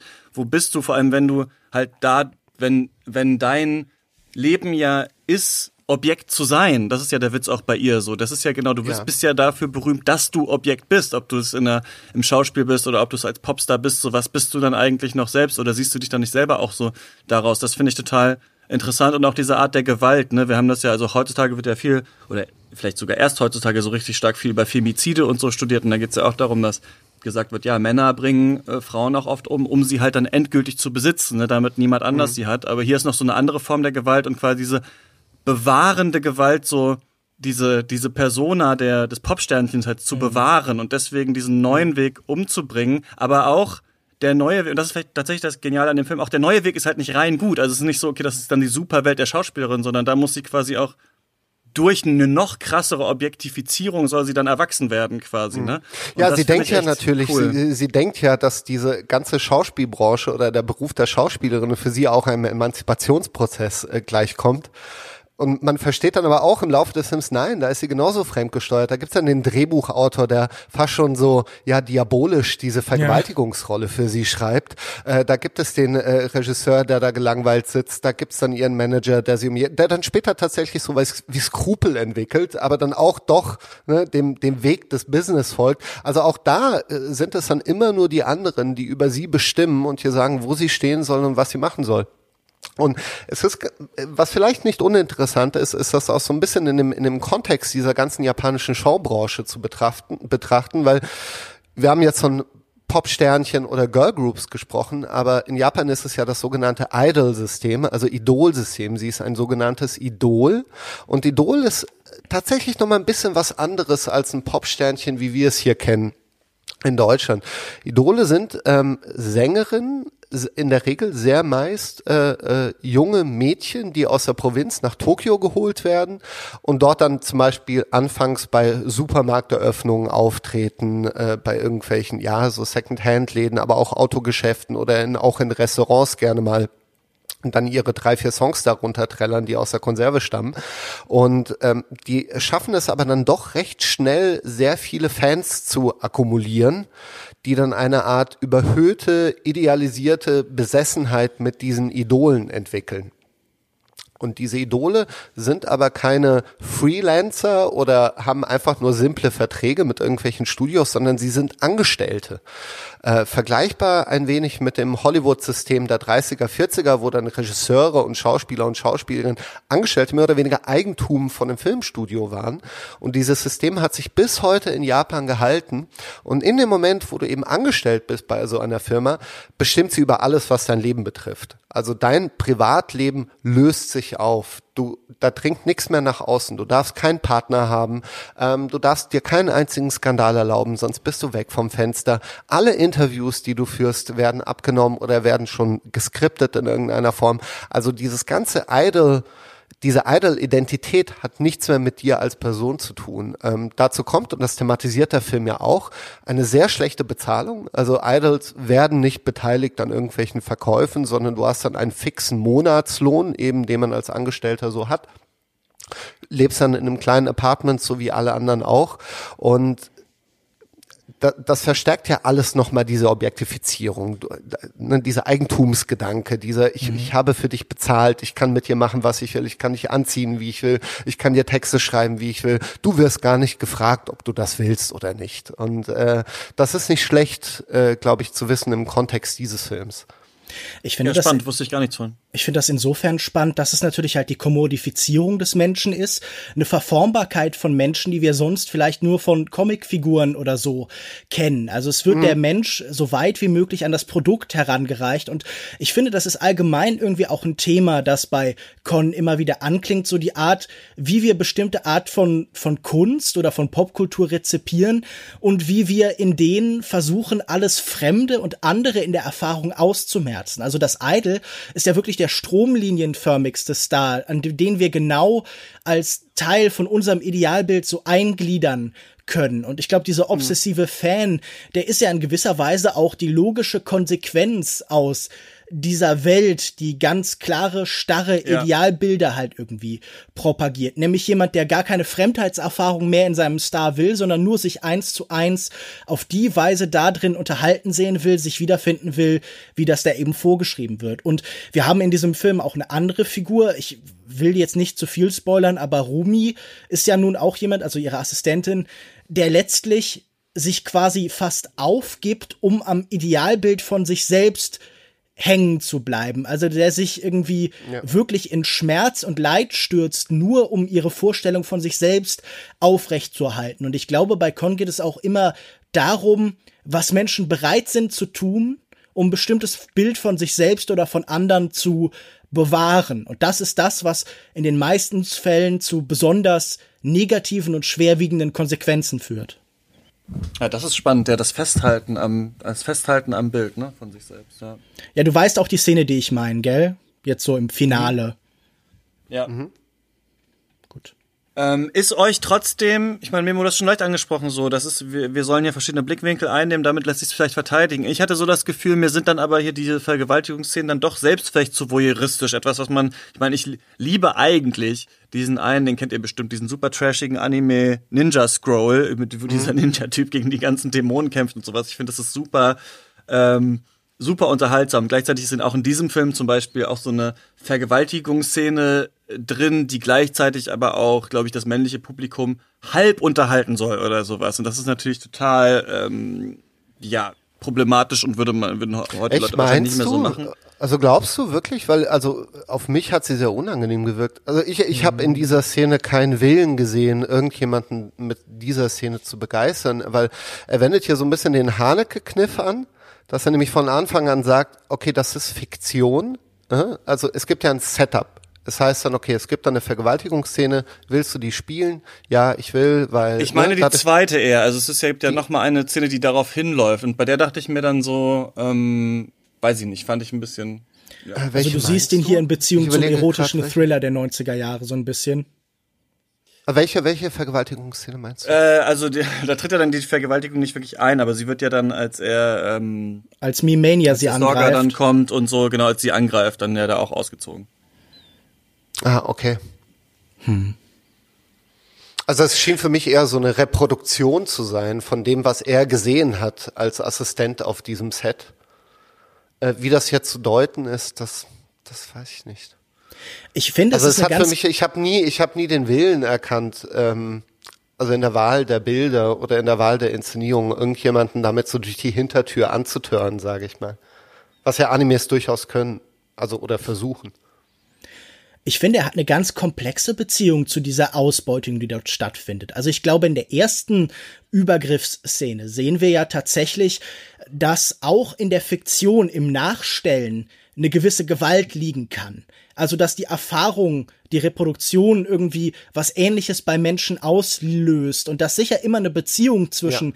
einem gewalttätigen Akt und dem, was in Fiktion passiert steht. Das Spannende ist, dass beim zweiten Mal oder bei der zweiten Szene, die du gerade ansprachst, äh, Christian, ja die seltsame Umkehrung stattfindet, dass da die äh, Szene erst, also es ist ja sogar ähnlich inszeniert, es ist auf derselben Bühne, wir haben dieselben Haltungen, aber die Verschiebung kommt nachher, denn auch die stellt sich ja wieder als Filmdreh heraus. Also ja. das heißt, wir haben eigentlich zwei Szenen, die so Spiegelungen miteinander sind und die eine beginnt als Fiktion, wird Wirklichkeit und die andere beginnt als Wirklichkeit und wirkt dann Fiktion, also auch eine Spiegelung. Wir haben viel in diesem Film und ich glaube, dass es schon vor allen Dingen um diese Irritation und den Vergleich miteinander geht. So ist das eine gewalttätiger als das andere. Ich finde da äh, gerade in diesen Mittelteilen, die man fast als Rausch erlebt, äh, wird Con ja auch am intellektuellsten, weil er da am ehesten auch in der Form so fast essayistisch so bestimmte Situationen gegeneinander stellt, so wie Versuche oder so halt.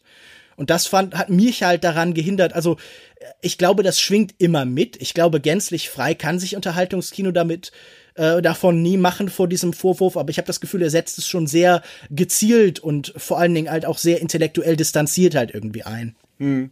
Ja, kann vielleicht noch so ein bisschen an der Inszenierung oder so liegen und ich finde, das ist auch in seinen späteren Filmen dann nicht mehr so stark und so wie ich das auch auf jeden Fall gelesen hatte oder wie man es auch sehen kann, ist ja Millennium Actress auch so ein leichter, so ein Parallel- oder Antwortfilm, auch ein bisschen auf Perfect Blue, was ich so interessant ja. finde. Habt ihr noch was zu dem Film? Sonst würde ich weitergehen. Eins noch, bei Natur von 2004 hat Madonna Ausschnitte aus diesem Film bei ihrer Bühnenshow benutzt. Bei was? Bei Natur 2004? Bei einer Tour. Bei Na ach, bei Natur. Ich dachte so, ich dachte noch, Natur 2004. Das heißt, Natur 2004. Jetzt Diesmal sind die Hunde echt. Ja. Diesmal sind die Hunde. Da musste ich gestern wieder dran. Wo musste ich denn da? Irgendwas haben wir wieder geredet, wo ich, ach ja, diesmal sind die Hunde echt. Aber ich finde, die Überleitung hast du ja schon selber angeboten. Als äh, positives Gegenstück zum Blick auf Filmkultur, auf eine Karriere im Filmwesen, aber auch eben auf Fans und Begeisterung und Idols in gewisser Weise, hat er dann danach ja Millennium Actress eben gedreht. Also er bezeichnet die ja auch immer als so eine Art, äh, ja, verschiedene Seiten einer Medaille.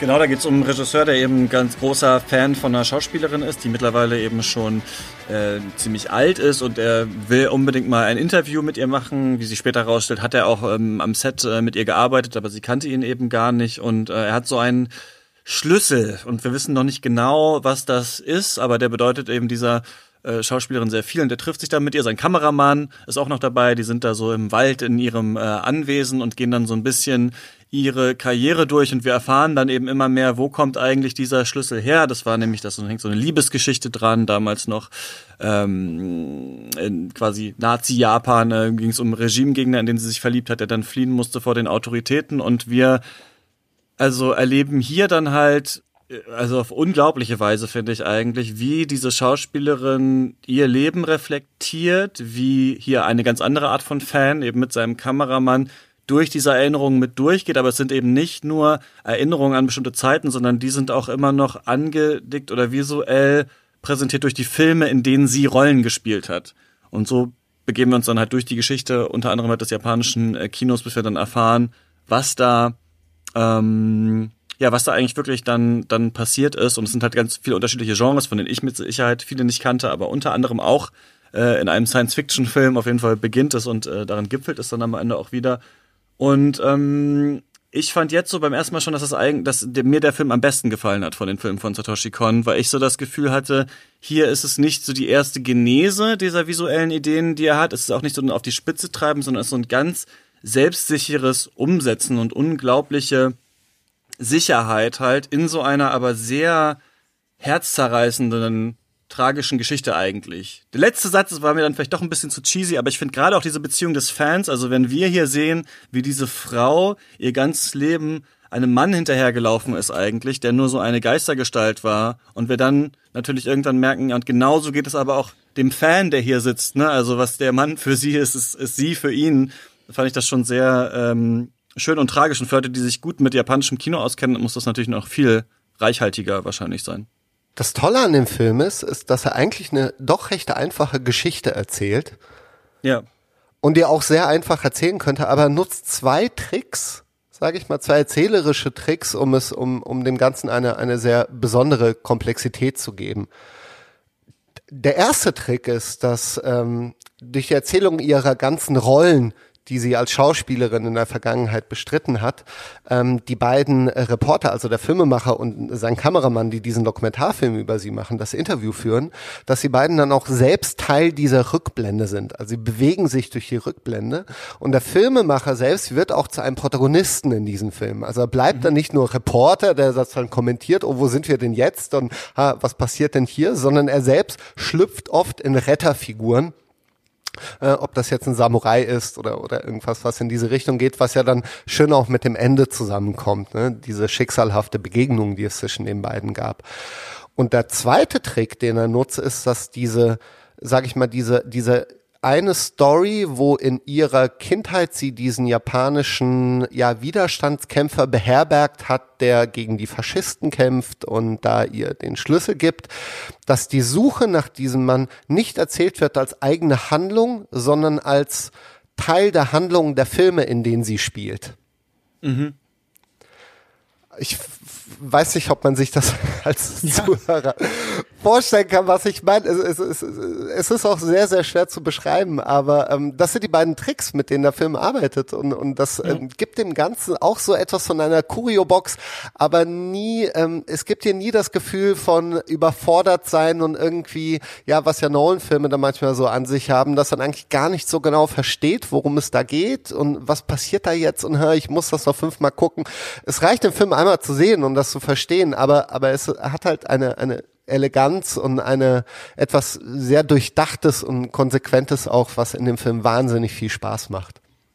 Absolut. Du hast ja schon ganz richtig beschrieben. Es wäre eigentlich ein super simples, fiktives Biopic irgendwie, aber über diese Chiyoko Fujiwara. Aber das wird total clever durch dieses Triangulieren so äh, dynamisiert, würde ich mal sagen, weil wir halt immer diese Perspektive haben, die eine Mischung aus ihren Film, ihrer Erinnerung und der Fanperspektive beziehungsweise so einer öffentlichen Wahrnehmung ist. Ich würde mhm. sagen, diese, hm? Ja, wir haben, zu, ja, wir haben ja. zugepflichtet. Ach so, okay. Das war, manchmal ist das so ein bisschen blöd mit den Tonspuren hier im Internet und so. Und ich würde sagen, diese Schauspielerin hat ja durchaus auch eine Art reales Vorbild oder so zwei Schauspielerinnen. Am ehesten halt Setsuko Hara, die berühmte Ozu und Kurosawa-Darstellerin, die ja auch relativ früh in ihrer Karriere aufgehört hat, ein sehr abgeschiedenes Leben geführt hat und dann auch in Konferenzen später erzählt hat, dass sie Schauspiel eigentlich nie so richtig mochte. Hier wird als Erklärung dann angeboten, ja, okay, es ging auch irgendwie um einen Mann. Das war bei äh, Hara ja durchaus auch so, wo immer wieder das Gerücht aufkam, sie wäre ja irgendwie in der Beziehung mit Oso und der hatte ja das angeraten. Und die andere Schauspielerin, die auch so ein bisschen hier anklingt, ist, würde ich sagen, Hideko Takamine, die ja auch für Naruse, Kinoshita und Oso gespielt hat und von der zum Beispiel hier dieser Rickshaw Man, den damals Toshiro Mifune gespielt hat, als eine der mhm. Figuren, in die dieser Regisseur eben schlüpft. Ja, also man könnte natürlich sowieso hier auch noch eine Stunde über die ganzen Zitate reden, also von ähm, Throne of Blood, also äh, wie, wie heißt es, der Spinnwebenwald, diese, äh, dieser mhm. Kurosawa-Film mit Mifune, dessen so Szene mit diesen Pfeilen, diese Samurai-Eroberung nachgestarrt wird. Godzilla klingt hier an, so Oso-artige Dramen. Und ich finde immer schön, wie die halt korrespondieren mit bestimmten Phasen des Lebens. Also man fängt an mit zum Beispiel so Action- und Abenteuerfilmen und später im Leben rät, gerät man dann, ob man will oder nicht, so in diese Dramen hinein. Und wenn man sich so das eigene Leben anguckt, ist das ja sicher auch nicht ganz falsch. Man fängt oft an in einer Welt, in der alles magisch wirkt, in der alles wie so ein Kinderabenteuerfilm ist, wo man, wenn man irgendwie zum Fluss ein Dorf weiterläuft, schon das Gefühl hat, man es ist auf so einer Expedition. Und deshalb fand ich das so clever, ihre Erfahrung dadurch zu formen, aber natürlich auch so die japanische Geschichte da einzuweben. Also diese verschiedenen Konflikte und auch diese politischen Veränderungen und Umbrüche, die äh, an ihr jetzt so ein bisschen auf kuriose Weise auch vorbeigehen. Also ich finde sie so ein bisschen spannend als jemand, der diese Liebe hat zu der naja, was heißt zu der dunklen Seite, eher zu der rebellischen Seite Japans, die diesen Rebellen oder also alles Widerständige in der japanischen Geschichte so ein bisschen liebt, aber auch so merkwürdig so zum Beispiel den, den Faschismus und das Kaiserreich und so, so an sich vorbeilaufen lässt, ohne da halt irgendwie selber einzugreifen. Und ich finde, diese Passivität in solchen Sachen ist ja auch ganz wichtig für diese Liebesbeziehung. Und ich finde auch besonders erschütternd, also am Ende gibt es ja natürlich wieder sehr viele Wendungen, sehr viele Offenbarungen, sehr melodramatisch, aber vor allen Dingen, dass sie ihren Geliebten dann irgendwann gar nicht mehr gesucht hat, weil sie Angst mhm. hatte, mhm ihr gegenwärtiges Ich ihm zu präsentieren, also auch wieder mit aller Kraft, mit einer fast traurigen Verzweiflung bestimmtes Bild von sich selbst zu bewahren, das fand ich halt irgendwie besonders rührend. Genau wie natürlich so diesen letzten Satz, den Christian vielleicht ein bisschen drüber fand, ähm, wo es darum geht, dass ihr vielleicht immer mehr die Suche am Herz lag als die Beziehung selbst. Aber ich finde, das lässt sich perfekt übertragen auf jemanden wie zum Beispiel Satoshi Kon, bei dem auch vieles nicht zu Ende gegangen ist, der auch manches eben abgebrochen hat, zum Beispiel Opus mhm. oder so, bei dem man auch das Gefühl hat, in den Film geht's weniger um den Schlusspunkt oder so, sondern vor allen Dingen um den Prozess, um die Suche und um das Umhergewirbelt werden. Hm. Mhm. Ja, und generell auch die, die, die grundlegende Frage, die der Film stellt, ob, ob wir überhaupt die Fiktion von unserer Re ob wir, ob wir das überhaupt unterschiedlich bewerten müssen. Weil mhm. es gibt eine ganz zentrale Irritation in dem Film. Es gibt diese erste Szene, äh, von der wir denken, dass es eine biografische Szene ist, äh, nämlich wenn sie als Mädchen in Japan diesen Widerstandskämpfer bei sich beherbergt und er ihr den Schlüssel gibt. Ähm, und sie erfährt dann später, dass er ähm, weggebracht wurde zum Bahnhof oder über den Bahnhof, glaube ich, verschwunden ist und gesucht wird von den Faschisten. Und daraufhin springen wir in die Interviewsituation in der, in der Gegenwart. Und der Regisseur sagt, ja, ich erinnere mich an diese Szene. Mhm. Was natürlich ne, ähm, rückblickend dann für uns die Frage aufwirft, okay, war das jetzt eine biografische Szene oder war das auch eine Filmszene, wo sie offenbar als Kinderschauspielerin oder Darstellerin eben damals diese Rolle erfüllt hat? Und ich glaube, dem Film ist es dann aber auch egal. Ja.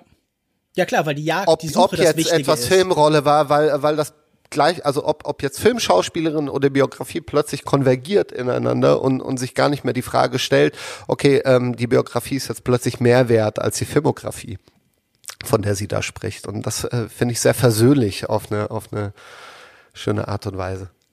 Ja. ja, und was ist es überhaupt? Ne? Also dieses Ident ne? jeder denkt ja, so dass ich denke, begleitet alle meine Wahrnehmung und es gibt irgendwie einen Kern der Identität und das bin ich und das andere war nur eine Rolle oder das andere war nur eine komische Situation oder da hat mich jemand falsch verstanden so, aber was ist ja. das eigentlich? Ne? Also wenn es gibt ja auch diese biologische, chemische Sache, dass Leute sagen, ja, alle Zellen des Körpers erneuern sich irgendwann. Also eigentlich, man ist auch selbst mhm. physisch nie wie der, der man eigentlich ursprünglich mal war. Und das finde ich eigentlich ganz interessant, dass du sagst, Lukas, die Tragik ist eigentlich dieses, dass man so ein Bild von sich bewahren will, was es ja vielleicht gar nicht richtig gibt eigentlich, ne? Oder was vielleicht zur Identität gar keine richtige Brücke irgendwie bildet. Das finde ich hier so schön auch an dem Film, ja. Und was ich mag, ist diese Beziehung dieser beiden Frauen, weil das ja auch also ich finde es einfach auch, wir haben das doch manchmal, ähm, Hateful Eight zum Beispiel jetzt als so Nachfolgefilm zu Django. Es ist doch manchmal so, dass Regisseure echt nochmal so, also die Filme waren ja sehr unterschiedlich, aber nochmal so ein sehr ähnliches Sujet nehmen und man fragt sich, hör, warum? Man könnte doch irgendwas ganz anderes machen. Und ich finde es schon krassen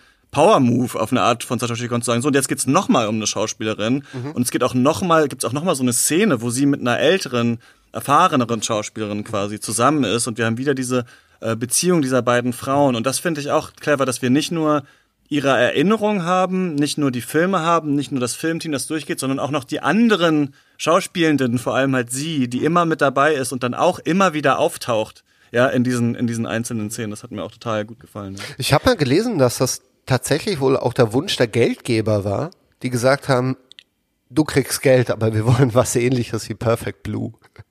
ah, okay.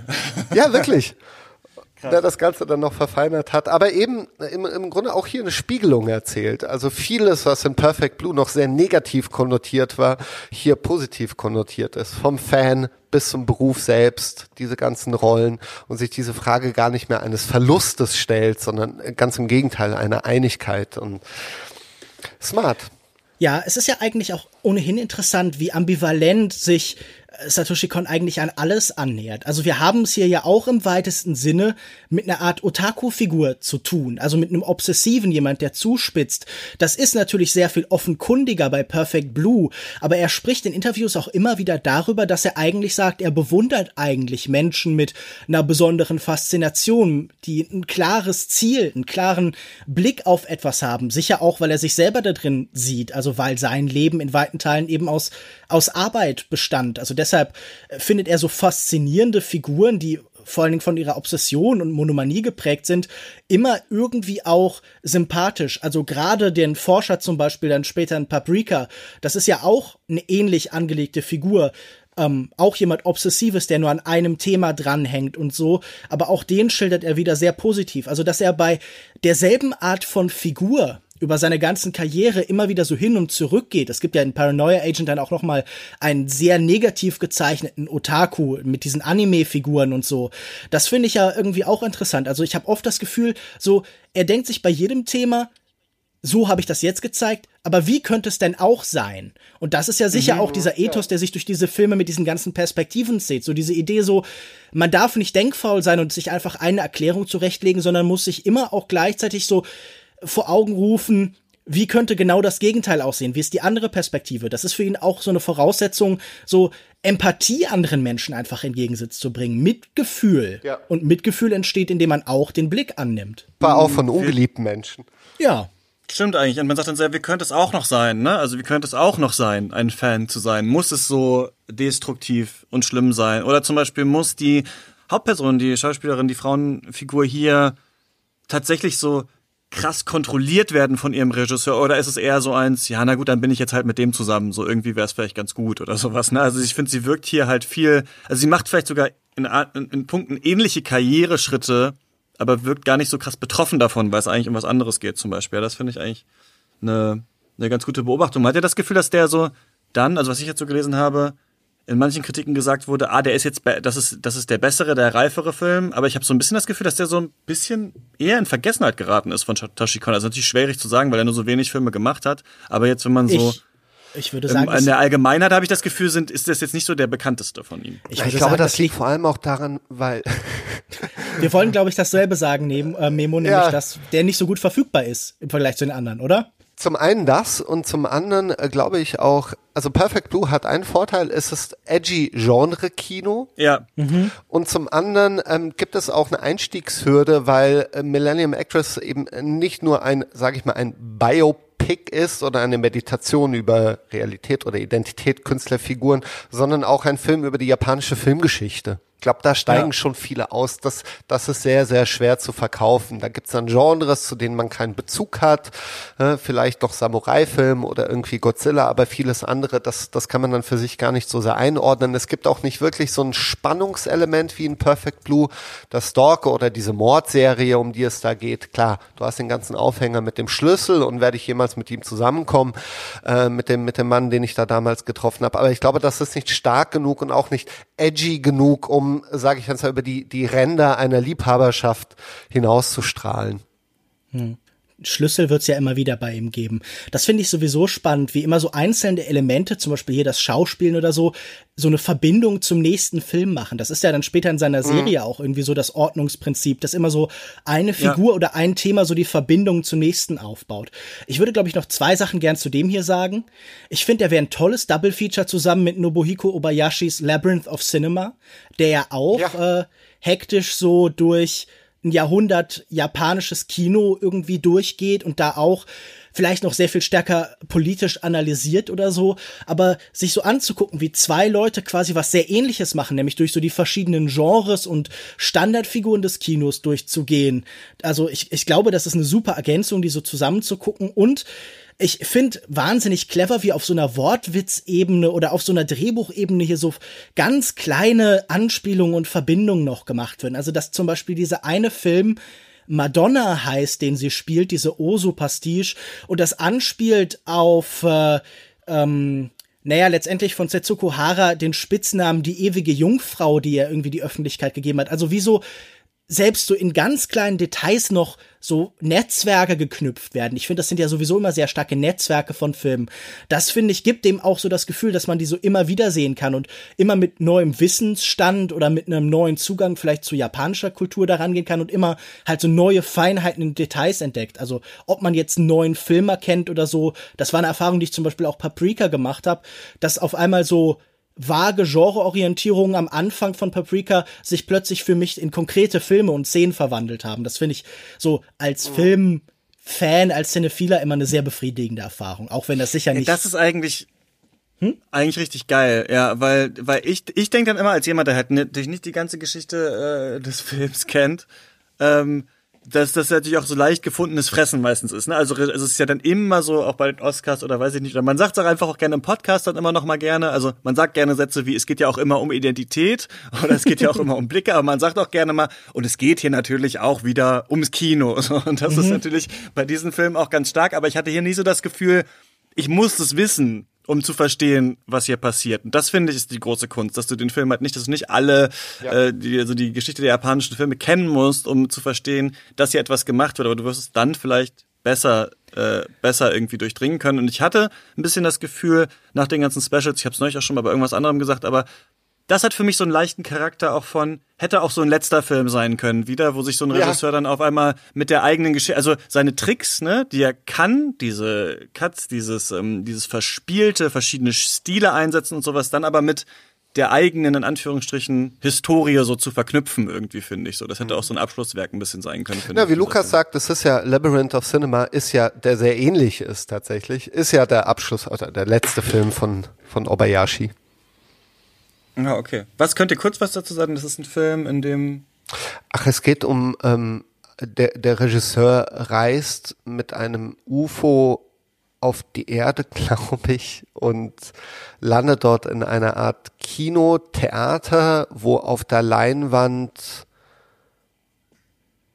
so im Endeffekt 100 japanische Jahre Filmgeschichte, Kino. Äh, Kino, aber auch 100 Jahre japanische Geschichte verhandelt werden auf eine sehr avantgardistische Art und Weise oder auf eine ja.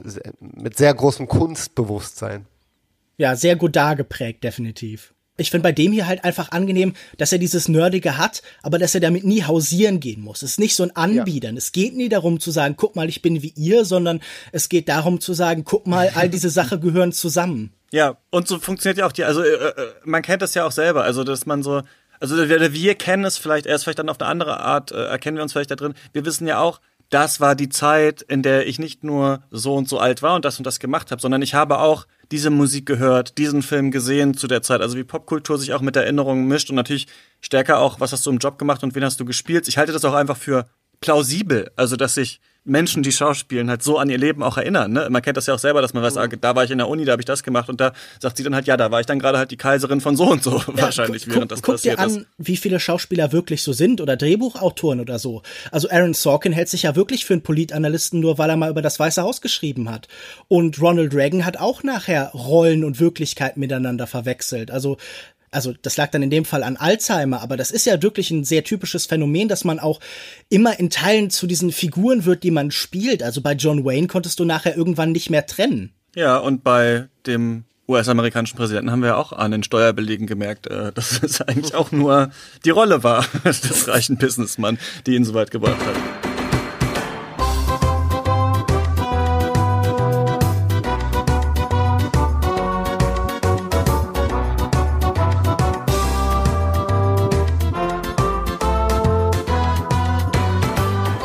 Ja, sehr guter Hinweis, Lukas. Äh, und genau darum geht's ja auch bei Tokyo Godfathers. Nein, ich sag das gerade, weil wir gerade die Aufnahme pausiert haben und nicht genau wissen, wie der Anschluss eigentlich war. Aber wahrscheinlich kam einfach ein Trailer. Wir sprechen über äh, den Film, den Satoshi Kon dann äh, nach Millennium Actress gemacht hat, nämlich Tokyo Godfathers 2003 rausgekommen. Und es geht um äh, drei äh, Menschen, drei Obdachlose, die auf den Straßen Tokios ähm, leben und äh, an einem Weihnachtsabend da ein Baby finden. Wir haben da Jin, der ist Alkoholiker. Wir haben äh, Hannah, das ist eine Transfrau. Ist noch ganz interessant, so wie das Wording. Also wenn man den deutschen Wikipedia-Artikel liest, dann steht da so ehemalige Drag Queen. Im Film fällt das Wort Homo, glaube ich, oft. Du meintest, glaube ich, Lukas, im Untertitel steht Tunte, glaube ich, mhm. das Wort, oder? Ja, also man sieht da so ein bisschen, da hat sich wahrscheinlich an sich einfach ähm, Sprachkonvention geändert oder ist vielleicht heutzutage auch nicht ganz klar, wie genau der Charakter von Satoshi Kon äh, entworfen ist. Aber ich würde jetzt mal sagen, ähm, Frau oder Transfrau eben. Und dann haben wir noch Miyuki, eine junge Frau, die von zu Hause ausgerissen ist. Und ähm, genau, die äh, verbringen so ihre Tage auf den Straßen Tokios, finden dann eben ein Baby. Und man hat ja, es gibt doch diesen einen Hollywood, es heißt es drei Männer und ein Baby? Genau. Äh, daran dachte ich so ein bisschen, ähm, aha, ist das jetzt die Anime-Version davon? Aber wir sehen auch, in, also ich finde, der Film ist sehr herzlich, ist natürlich was anderes als vorher. Ne? Ich glaube, da ging es ja auch darum, dass die Produzenten gesagt haben, vielleicht mal eher was Richtung Familie oder so machen. Aber ähm, es ist, äh, wir sehen trotzdem, also es geht ja sehr viel um Identität, Identitäten bei Satoshi Kon, um etwas, was hätte sein können. Und du meintest ja vorhin schon, Lukas, an, an Identität, um Identitäten an denen Menschen festhalten. Und hier haben wir eben drei obdachlose Personen, die natürlich vorher ein anderes Leben hatten, was noch nicht auf der Straße stattgefunden hat und quasi die beginnen eine Reise, dahin eben dieses Kind irgendwie zurückzubringen, erstmal rausfinden zu müssen, wem gehört das eigentlich. Dadurch haben wir so eine, ja, wie so eine leichte Krimi-Abenteuer-Handlungsplot natürlich, bei dem wir noch nicht wissen, wo es hinläuft, aber die reisen dann eben auch zurück zu sich in ihrer Erinnerung, schon wie auch in ähm, Magnetic Rose zum Beispiel wir das gesehen haben. Und äh, ich fand, das war ein sehr schöner Film. Ich muss leider aus einem Gedächtnisprotokoll heraussprechen, weil ich hatte nicht die Möglichkeit, ihn nochmal zu schauen. Ich kann mich nur erinnern, dass ich damals, als ich ihn gesehen habe, ein bisschen enttäuscht war, was vor allem daran lag, dass Satoshi Kon für mich schon für ein gewisses System stand oder eine, eine Erzählhaltung, ähm, die er sicherlich mit Millennium Actress auf die Spitze getrieben hat oder zu einer kunstvollen Vollendung führen konnte, nämlich diesem äh, ineinander verschränken Erzählen von unterschiedlichen Realitätsebenen, was ist Fakt, was ist Fiktion, was ist echt, was nicht. Und ich hier das Gefühl hatte, okay, jetzt haben wir den Wechsel zu dem herzlichen Familienfilm. Und ich glaube, ich war damals auch selbst in so einer Phase, wo mich dann eher so edgy Filme interessiert haben, also auch so David Lynch Filme und David Cronenberg Filme, diese ganzen Meta-Filme, in denen man sich dann als junger Mensch dann ganz gut abarbeiten kann. Ich glaube aber, dass der Tokyo Godfathers heute sehr, sehr gut gefallen würde, wenn ich ihn sehen würde. Ja, absolut. Ähm, es gibt ein Zitat von A.O. Scott, dem Kritiker, der gesagt hat, es wäre eine Art neorealistischer Cartoon. Und so weit würde ich jetzt nicht gehen, aber ich glaube schon, dass es auch eine Art Bruch darstellt in der Karriere von Satoshi Kon, zumindest auf den ersten Blick. Natürlich ist das Ganze so ein bisschen geerdeter es passieren natürlich immer noch sehr viele sehr unwahrscheinliche Dinge. Also da hören wir vielleicht wieder Hitchcock raus, der gesagt hat, dass Wahrscheinlichkeit im Kino ihn eben nicht interessiert. Das ist auch nämlich ein Film voll von irrer Wendungen und Plots mhm. und Twists. Ganz seltsamer Aber, passender Zufälle, ne, wo sich Leute ja. zufällig treffen und so. Ja. ja, das ist schon alles erstaunlich. Aber ich finde so diese Mehrdeutigkeit von Menschen und ihre Spaltung äh, gestaltet sich vor allen Dingen dann doch noch in der Beziehung zu ihrer Vergangenheit, die wieder äh, auftrifft halt. Also diese Idee, dass alle Menschen, die sie treffen, also zum Beispiel, wenn sie irgendwie an Paaren mit Kind vorbeilaufen oder so, dass sie permanent so Echos ihres früheren Lebens haben, so Möglichkeiten von dem, wer sie hätten sein können, wo sie sein könnten und äh, deshalb ist ja schon auch dieses viele Perspektiven da einblendende schon irgendwie auch präsent. Also wenn permanent jeder so in Verbindung mit ihrer eigenen Vergangenheit steht oder zum Beispiel da auch so eine recht unsichere, gebrochene Identität bei den meisten Leuten ist. Also ich glaube, das ist natürlich gar nicht so weit weg von den anderen Satoshi Kon-Filmen, wie das auf den allerersten Blick aussieht. Und die Schnitte und so sind ja immer noch ähnlich gemacht oder die Bilder, die vergleichen. Also ich mag eine Einstellung sehr gern. Sie sind, glaube ich, auf einem Friedhof und Hannah brüllt irgendwie und neben, neben ihr steht so eine Art Löwenstatue, die quasi genau dieselbe Bewegung nachmacht.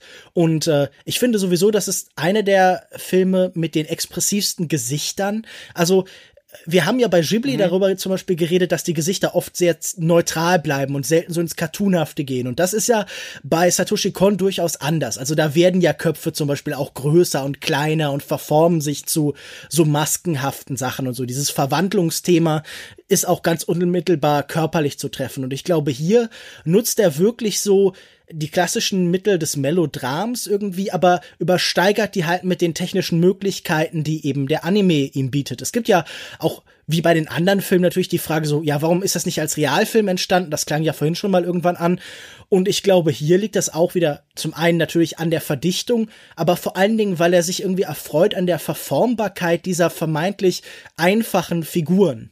Und äh, die Verbindung zum letzten Film besteht vielleicht dann nicht nur irgendwie darin, dass Poster zu sehen sind aus den alten Satoshi Kon-Filmen, an diesem einen Supermarkt hängen die, sondern dass so eine Umkehrung stattfindet. Ich finde, das schreibt Andrew Osmond ganz clever, nachdem wir zuerst einen Mensch gehabt haben, den niemand mehr sehen kann, den aber alle gern sehen würden, diesen zurückgezogenen Filmstar, haben wir jetzt Menschen, die jederzeit irgendwie gesehen werden, die omnipräsent sind im Stadtbild, die aber für die meisten irgendwie eher störend sind oder die halt irgendwie die Vorstellung von sich selbst angreifen. Also auch unsere Vorstellung zum Beispiel von unserer gesellschaftlichen Stimmung und Stellung und vor allen Dingen auch irgendwie unserer Barmherzigkeit. So, warum sollten wir nicht irgendwie mit denen interagieren?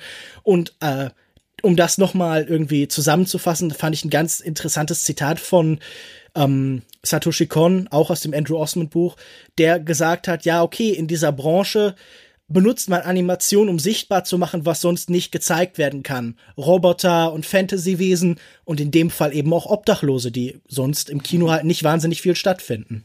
Ja, sowieso. Ne? Also es wird ja ähm, oberflächlich manchmal gesagt, ja, Satoshi Kon macht eher Anime für Erwachsene, aber ähm, das ist natürlich die Frage, ähm, wie weit das trägt. Aber auf jeden Fall haben wir ganz oft eben Anime-Filme mit richtigen erwachsenen Charakteren, die schon ein Leben hatten und jetzt an einem bestimmten Punkt stehen und die nicht gerade quasi von zu Hause kommen und das große Abenteuer erleben oder sowas. Ich finde das schon interessant, dass man hier ähm, Obdachlose begleitet. Und ich glaube dadurch, ich kann, kann das gut nachvollziehen, Memo. Denn ich dachte auch so, bevor ich den Film geguckt habe, okay, wird das jetzt einfach so eine Comedy und sowas, aber dann ist das doch schon vielschichtiger und er benutzt hier genau auch die Momente, um Identität halt abzubilden, die er vorher auch benutzt hat, nur wieder auf eine andere Art, ne, auf mhm. eine Art in die Vergangenheit zu schauen. Ich finde es einfach auch cool, dass er hier ähm, einen Transcharakter drin hat in diesem Film, weil ich das auch, da ist ja auch so eine gewisse Art von Performance, also diese ähm, Figur weiß natürlich, dass sie diese Identität hat, aber die Umwelt spiegelt das halt anders wieder. Ne? Also hier geht es auch darum, so eine Identität tatsächlich einfach so mit sich zu tragen und ähm, so, so sein zu wollen, aber in der Gesellschaft damit immer so ein bisschen anzuecken. Das finde ich so ganz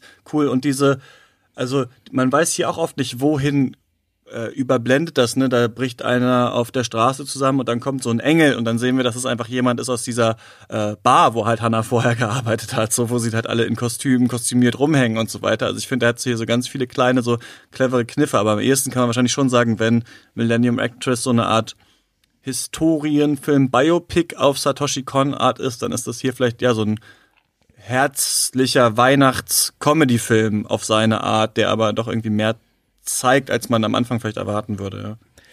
Und ich glaube, dieses Folienartige, dieses Zusammenspielen von verschiedenen Bedeutungsebenen und so, findet hier auch auf gewisser Weise kulturell statt. Also das Weihnachtsfest und das Christentum sind jetzt nicht wahnsinnig prägend in Japan, sondern haben, also Weihnachten ist da, glaube ich, vor allen Dingen ein säkuläres Fest, das halt auch gefeiert wird und das Christentum ist eine kleine Religion unter vielen anderen und äh, viel Shinto-Gläubigkeit, viel Atheismus tatsächlich auch.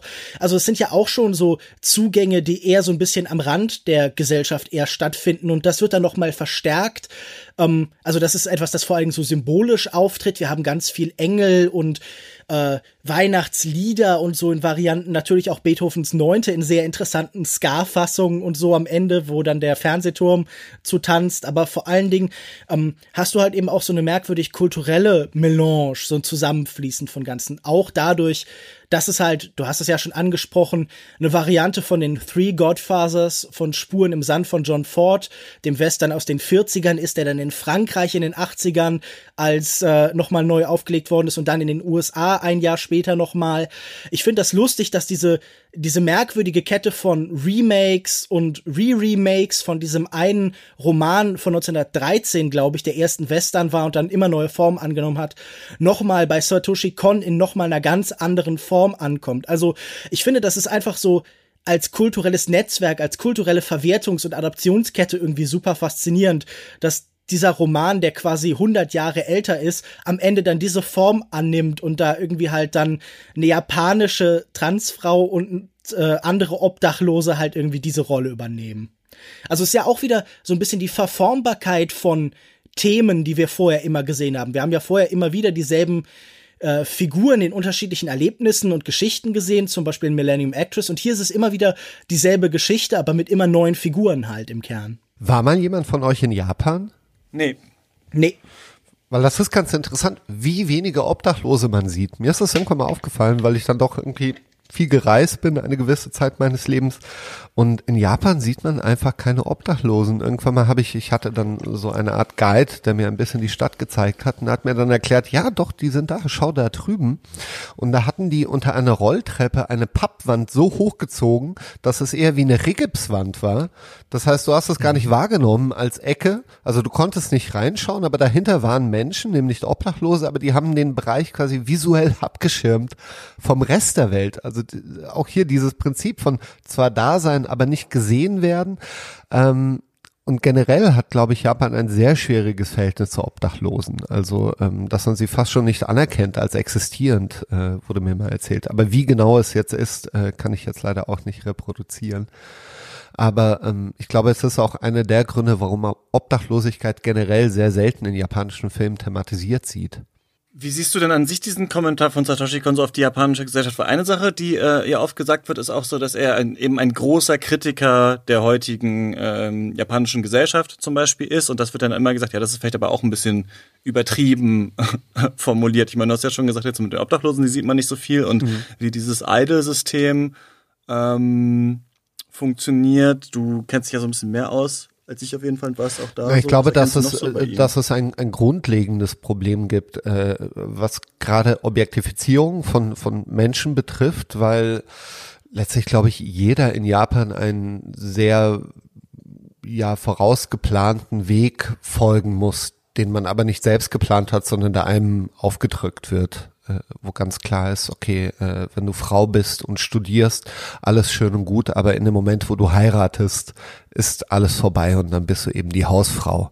Äh, genauso für Männer, die ist es ganz klar, du musst studieren und dann landest du in irgendeiner Firma und die sorgt sich um dich, bis du stirbst. Und es ist ganz klar, dass wenn du Senior bist, dann äh, gibt es folgende Hobbys zur Auswahl. Entweder du gehst Insekten sammeln oder liest oder äh, kannst irgendwelche Reisen machen um die Welt.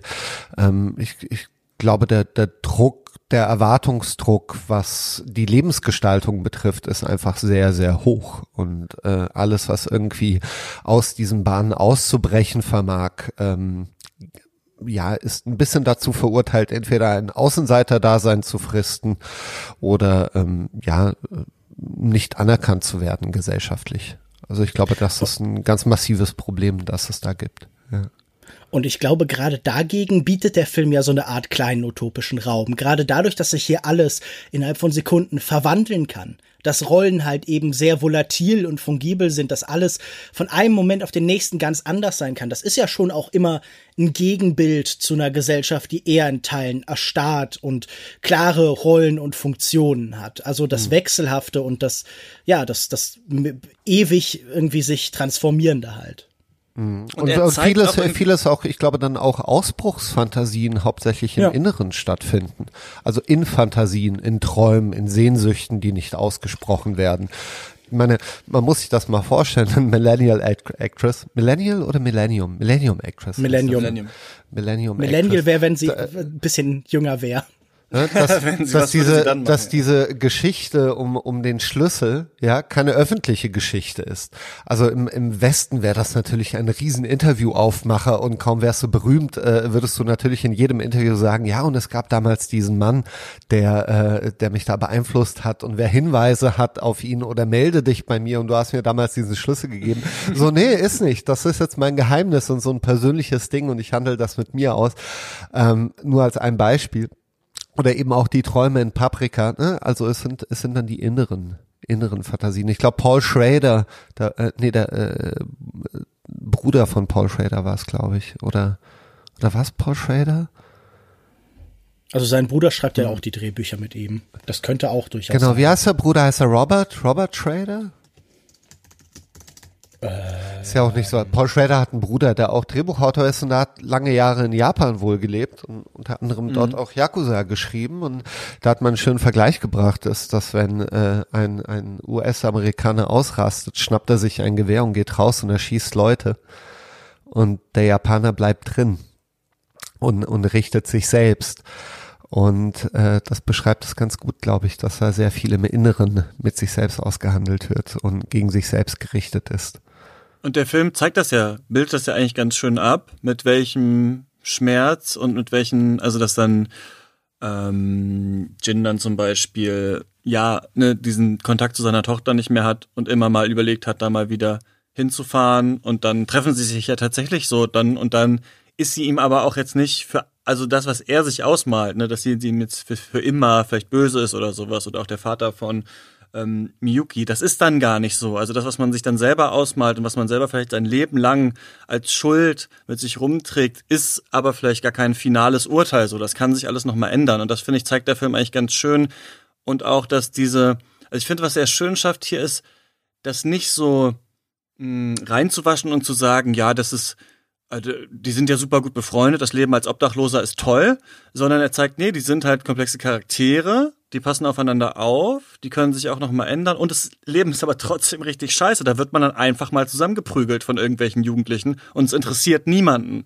Und das finde ich eigentlich ganz schön, wie der Film das, das zeigt, so diese gesellschaftlichen Probleme und das ist aber, also die Menschen eigentlich hochhält und die Umstände trotzdem anprangert, ohne eine Sache davon zu verkitschen.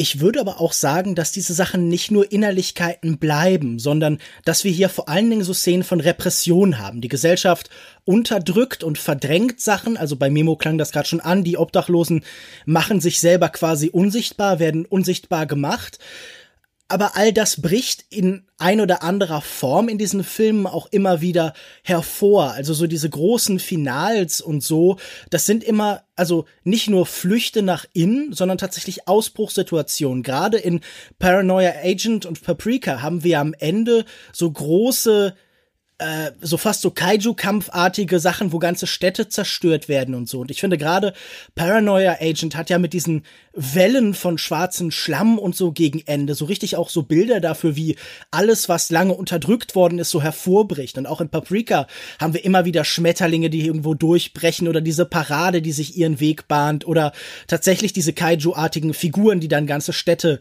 einreißen. Und nicht alles davon bleibt innerlich. Die Träume verschmelzen ja mit der Gegen wart mit der tatsächlichen Realität. Also ich finde gerade diese beiden letzten Filme beziehungsweise Paranoia Agent, die Serie, erzählen auch davon, wie irgendwann das Unterdrücken, das Wegsperren so des Unbewussten, der Fiktion, der Träume nicht mehr standhält, sondern irgendwann die Bahnen und die, die Dämme brechen müssen halt.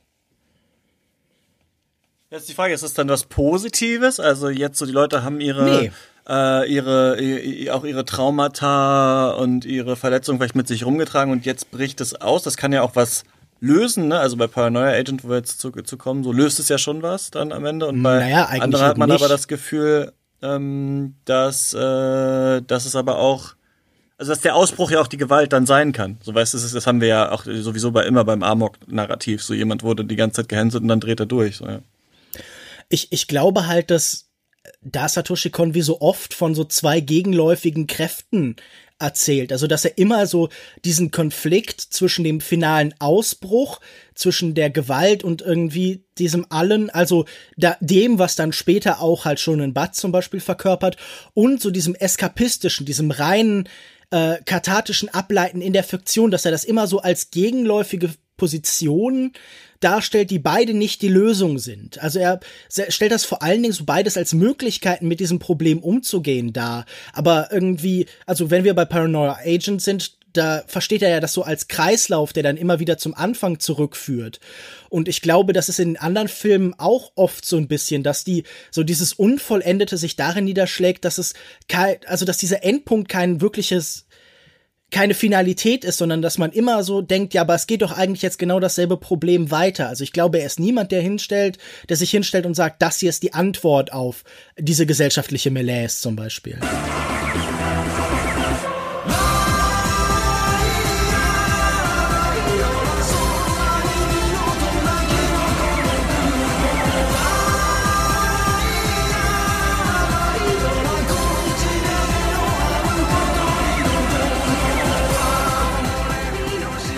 Serie kommt 2004 raus. Ähm, das ist dann nur ein Jahr nachdem Tokyo Godfathers äh, erschienen ist und wir haben schon angefangen vorher daran zu arbeiten. Ich finde es so ein bisschen, ich habe das ja vorhin gesagt, irgendwie äh, natürlich super tragisch, dass er so früh gestorben ist, aber irgendwie sau cooles Werk, das er hinterlassen hat, weil gerade sowas, also dass man sich nochmal denkt, was wäre, wenn XY nicht auch mal eine Serie gemacht hätte und gleichzeitig ist diese Serie aber so, als hätte man noch 13 kleine Satoshi Kon-Filme eigentlich gehabt, weil die ja so sehr sich unterscheiden, Episode zu Episode, weil es immer um andere Charaktere geht. Es geht da um so einen, ja, mysteriösen schon einen Butt, hast du schon so gesagt, einen Jungen mit einem goldenen Baseballschläger und goldenen Rollerblades, der irgendwie durch Tokio fährt und ja so sehr zerrissene Person auf der Straße niederschlägt. Und dann lernen wir eben in dieser Geschichte erstmal so eine Comiczeichnerin kennen, beziehungsweise also entwirft die so einen Charakter, so ein Maskottchen, hat einen entworfen, der schon sehr bekannt ist. Äh, so einen kleinen, was ist das eigentlich? Ein Stoff. Hund. Ein Hund. Das finden wir doch später raus. Ne? Ja.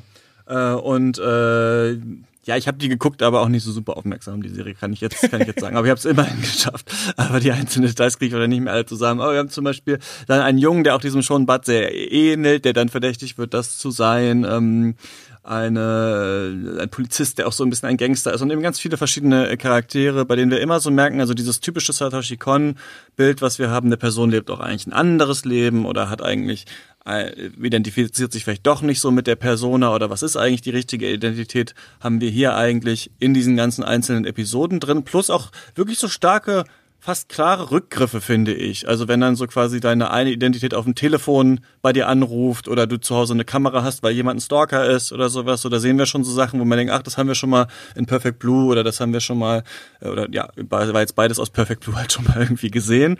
Ähm, und ich fand das ganz, ähm, ganz cool, so dass es diese Serie gibt. Ähm, Memo, du hast sie auch gesehen, oder?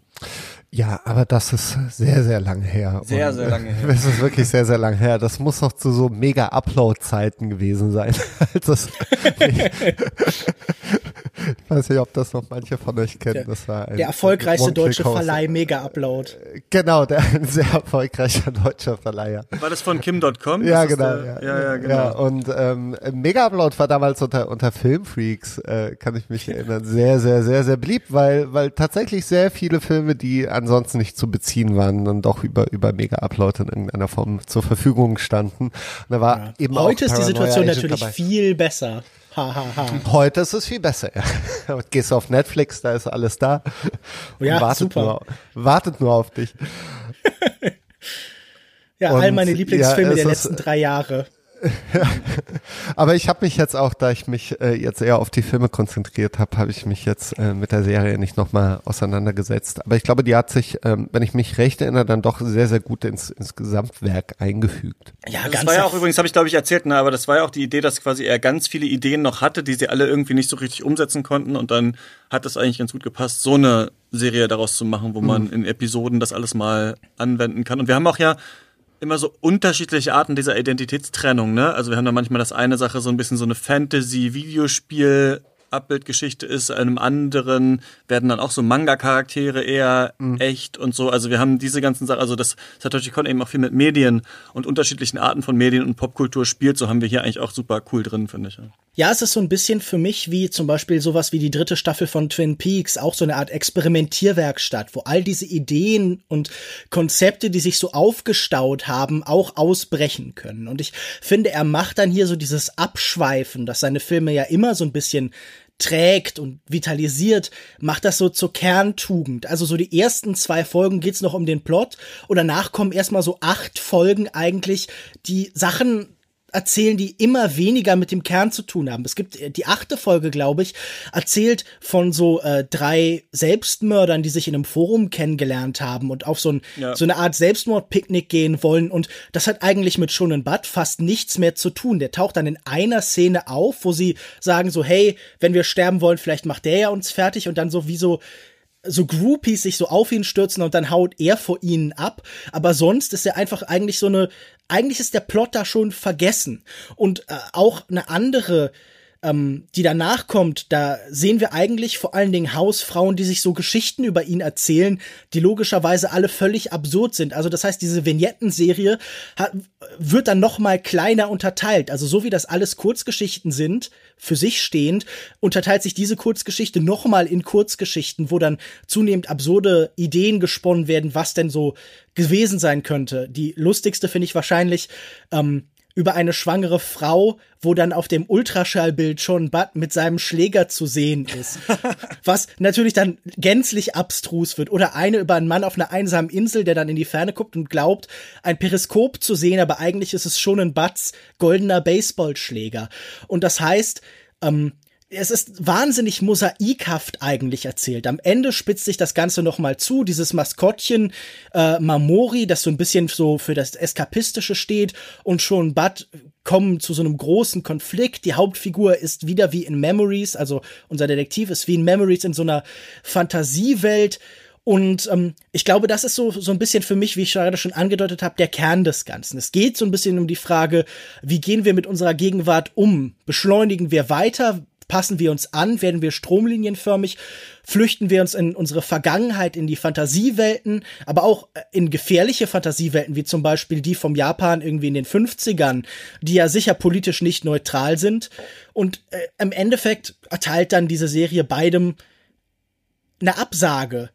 Und äh, ich glaube, gleichzeitig ist es natürlich auch eine Serie über so Kommerzialisierung und über Popkultur, die ganz ekelhaft sich zuspitzt zu so Boom-Bust-Cycles, also zu so Zyklen, wo dann eine Sache zur Riesenblase wird, also ob das jetzt Pokémon oder sowas ist, und dann plötzlich verschwindet und dann kommt irgendwie das nächste große Phänomen. Und ich glaube, Satoshi Kon versucht auch sich davon abzugrenzen. Und ich glaube, eingangs habe ich ja schon erwähnt, eine besonders interessante Folge finde ich die, die tatsächlich so das Innenleben eines Studios zeigt, das Animationsfilme herstellt. Und da werden dann tatsächlich alle verschiedenen Rollen vorgestellt. Also da klärt dann Mamori, dieses kleine Maskottchen, uns zum Beispiel auch, was ein ausführender Produzent macht oder so. Und man merkt, dass da Con ganz unmittelbar aus seinem eigenen Leben äh, halt sich da irgendwie einbringt und vor allen Dingen auch, dass tatsächlich die Leute an dem Druck dieser Situation zerbrechen und halt irgendwie diesen immer da, wo Leute in Bedrängnis geratenen schon ein Bad irgendwie einführen. Das zeigt ja, also es ist fast so ein bisschen auch eine Folge wie ein Hilfeschrei. So, guckt euch mal an, unter was für Konditionen wir hier arbeiten. Und wenn ich da irgendwie der, der Manager oder ich glaube der Produzent dann so Sachen sagt, so wie, ja, ich habe schon eine ganze Weile Bauchschmerzen, aber das ist jetzt auch nicht so wichtig, da muss man auf düstere Weise dann tatsächlich, glaube ich, an Con selbst denken, der seine Krankheit auch verheimlicht hat lange vor anderen. Wow, ja, äh, genau, das wollte ich auch nochmal sagen, dass, sie, dass ich diesen ähm, Dreiklang oder Mehrklang halt cool finde, dass sie in der Serie sich erst überlegen, okay, worum geht's? Geht um diesen Jungen, der da die Leute niederknüppelt, die alle so ein bisschen zerrissen sind innerlich und dann geht es immer weiter und sind immer weitere Charaktere und dann, ich, da musste ich wirklich lachen, als dann diese Szene dieser Frauen, die Folge mit den Frauen kam, die wirklich auf der Straße sich halt die noch bescheuertsten Geschichten erzählen, also dann, dass er selber dann wie so eine Übertreibungsepisode einbaut, die sagt, guck mal, uns, wir machen es noch weiter und es geht noch schneller und so weiter und dann in der einen nächsten Folgen sie dann auch noch in dem Studio selber sind, wo das ja quasi im übertragenen Sinne gerade gezeichnet wird und sie es immer weiter produzieren und sowas, finde ich entwickelt, ja, hat das auch so eine Sogwirkung, ist das auch so ein Strudel, der so ein bisschen den Wahnsinn halt auch dieser Manga- und Anime-Produktion irgendwie so zeigt. Es mhm. muss immer weitergehen, es muss immer weitergehen. Trotzdem sind aber die einzelnen Episoden schon interessant, wie unterschiedlich die ja. Leute zerrissen sind. Und das hat ja so eine ganz große ja, ist es nicht auch bei diesem David Foster Wallace uh, This is Water Ding so ein bisschen so, also was eigentlich für ein Universum jeder einzelne so in sich trägt, so das zeigt sich hier gerade eigentlich cool in dieser Serie, weil nicht nur das ein erzählerisches Mittel ist, die nächste Folge dann den Charakter ins Zentrum zu rücken, der in der Folge davor nur ein Nebencharakter war, sondern auch so zu zeigen, so jeder und jeder hat diese, kom diese komplexe Persönlichkeit eigentlich. Und das können wir immer weiter durchdeklinieren. Den hast du gerade im Hintergrund gesehen, den können wir in der nächsten Folge in den Mittelpunkt stellen. Und der hat auch genug Issues, um von Sean Butt dann halt niedergehauen zu werden. So, das finde ich irgendwie ganz cool. Und ich finde diese Idee irgendwie auch also wir haben das ja öfter mal so in Anime-Serien, dass es super absurde Ideen gibt, aber ich finde, das hat so genau den richtigen also es ist irgendwie, ich weiß nicht, auf irgendeine Art ergibt das für mich Sinn, dass man so zerrissen ist und dann kommt so ein Junge und haut einem einfach mit einem Baseballschläger um. Irgendwie finde ich das Bild einfach ganz gut, ja, für so, wie man manchmal selber drauf ist. Ja, ich, ich glaube halt tatsächlich, die Serie ist super sehenswert, einfach weil sie so abwechslungsreich ist, weil man nie weiß, was man kriegt. Da ist vielleicht wirklich der Vergleich zu Twin Peaks Staffel 3 ähm, die sicher noch spannender und sicher noch experimenteller ist. Aber auch hier war ich vor allen Dingen fasziniert, weil ich nie so genau wusste, ja, was, was kommt jetzt als nächstes. Und das mit der Neuperspektivierung hast du gerade schon angesprochen. Es ist auch cool, wie uns eine Figur in einer Geschichte total ekelhaft vorkommt und in der nächsten verstehen wir sie dann irgendwie so ein bisschen becher, bisschen besser. Ähm, ich, ich glaube, mit einer Sache, die hier so auch wieder aufkommt, bin ich bei Satoshi Kon nie so ganz glücklich. Diese Sehnsucht, so die Rückkehr zu so Urszenen, so dieses psychologische, psychoanalytische Zurückkehren so zu dem Moment, wo das Problem irgendwie anfängt. Also wenn hier dann wir bei einer Figur irgendwie erfahren, ja, sie hat da und da den Hund verloren als Kind und so. Das sind ja so Momente, die immer wieder bei Satoshi Kon auftauchen, auch zum Beispiel in Paprika oder sowas. Das finde ich immer so ein bisschen schade, weil ich glaube, die Sachen ohne so so eine psychologische Eindeutigkeit viel interessanter sind. Ich glaube, die gehen bei ihm in der Komplexität dieser Welt dann eh so ein bisschen unter. Man vergisst sie dann auch, wenn man den Film eine Weile nicht gesehen hat, relativ schnell wieder. Aber er hat manchmal so die Neigung, diese Schlüssel nicht nur metaphorisch zu meinen, sondern es wirklich zu sagen, jedes menschliche Leben hat so einen Kernmoment, einen Schlüssel, zu dem man vordringen kann. Das finde ich immer das so ein bisschen ich, irritierend, aber das ja. finde ich aber super spannend, weil das ist doch, das war doch so die ursprüngliche, so oberflächlichste, vielleicht so Art, wie man mit Freud umgegangen ist, dass man so dachte, okay, jeder, der irgendein Problem hat, muss eigentlich nur darüber reden und dann kommt man irgendwann an die Kindheit und dann mhm. immer, ach, damals hatte ich deine Mutter irgendwie auf die Herdplatte gesetzt oder sowas und deswegen äh, geht's dir jetzt halt furchtbar. Gut, das ist, das wäre natürlich ein bisschen krass. Aber ähm, so irgendwas war da mal, wurde mal mit dir geschimpft und deswegen hast du jetzt irgendwie ein Knackswerk. Und mir ist das in Venedig auch aufgefallen, als ich auf dem Filmfestival war, da war dieser einer Film, The Macaluso Sisters, der auch so ein bisschen darauf hinauslief, dass halt so ähm, fünf Schwestern zusammen wohnen und wir die ganze Zeit so umklagen lassen und irgendwas ist ist früher passiert und dann erfahren wir eben, eine der Schwestern irgendwie ist gestorben und deswegen war das alles so ganz schlimm und äh, mittlerweile weiß ich immer nicht, wie ich das im Film finde, wenn weil ich musste daran auch denken, als ich neulich den Filmlöwen Podcast zur Mutterschaft gehört habe und es da auch so ging, dass es ja manchmal interessanter ist, wenn zum Beispiel eine Mutter ihr Kind weggibt, zum Beispiel in ein Heim und danach aber damit weiterleben kann und uns das gezeigt wird und nicht immer so dieses, der Verlust des Kindes, der Verlust des Bruders, der Verlust des Vaters und dann sind diese Charaktere so für ihr ganzes Leben damit beschäftigt. Also wenn man da so den Fokus drauf legt. Das ist ja bei Satoshi Kon nicht krass, aber ich muss manchmal dran denken, dass ich manchmal denke, das wirkt manchmal wie so psychologisch ganz intelligent, weil jeder das kennt, aber gleichzeitig kennt, glaube ich, auch jeder, dass man nicht sein ganzes Leben lang von so einer Sache halt komplett beeinflusst wird. Ich weiß nicht, wie, ob ihr wisst, was ich meine. So, also mhm. das kommt, glaube ich, darauf an, wie man das filmisch einfach ja, also umsetzt. Also ich fand es bei Tashashikon Kon nicht so nervig. Das eine ja. Bild, das, das so eine Ur Urschuld gleicht.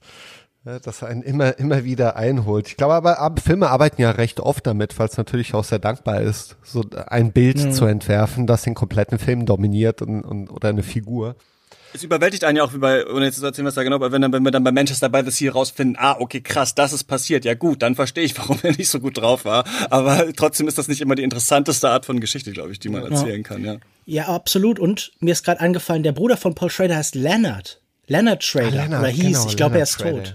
Ja. Ja. Hat nichts damit Leonard, zu tun, aber ist mir gerade eingefallen. Wie findest du das an sich, Lukas, wenn du sowas, äh, äh, dieses Motiv so, man sieht einen Film und jemand ist ganz traurig und dann finden wir raus, ah, es war es war die böse Mutter. Also nervt dich das oder kommt wahrscheinlich darauf an, wie es umgesetzt ist, oder?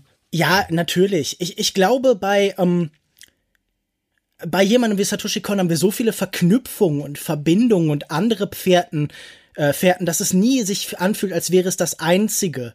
Ähm, ich glaube aber, es kann halt ohnehin schnell so werden, dass man psychologisch sehr schematisch wird. Und ich glaube, gerade im Kino, das ist natürlich schneller gedreht, als irgendwie eine Sammlung von Erfahrungen zu bauen ist, wenn man eine Szene so dann im besten noch so Sepia oder Schwarz-Weiß getönt entwickelt, wo jemand von Mama auf die Fresse kriegt und dann ist alles schlimm. Äh, ich glaube, das ist manchmal ein legitimer Shorthand, aber ich finde es immer schön, wenn Filmemacher Möglichkeiten finden, das zum Schiffen oder das so in ihre Gegenwartserfahrung einzugliedern oder so. Also ich finde, da gibt's ja auch viele interessante Bilder, die man benutzen kann. Und bei äh, Satoshi Kon ist das ja auch oft so, dass halt Vergangenheit und Gegenwart sich ein Bild teilen und so zusammentreffen. Und ich finde, das ist ja auch psychologisch sehr viel präziser in der Art, wie das wirkt. Es ist ja nicht so, als würde das so völlig losgelöst sein, sondern das dringt so in Momente ein, so Erfahrungen, die man gemacht hat. Die verbinden sich mit der Gegenwart. Also, wenn da jemand irgendwie eine Figur auf einmal einen neuen Körper bekommt oder sich verwandelt oder so, dann ist das sehr viel präziser als Darstellung von Erinnerungen, von psychologischen Affekten, als wenn das halt so diese hell erleuchteten Erinnerungsmomente sind. Aber gerade hier fand ich halt dieses tote Hündchen, da war ich so, ja, gut. Kann man machen. Alles andere außenrum ist spannender als das.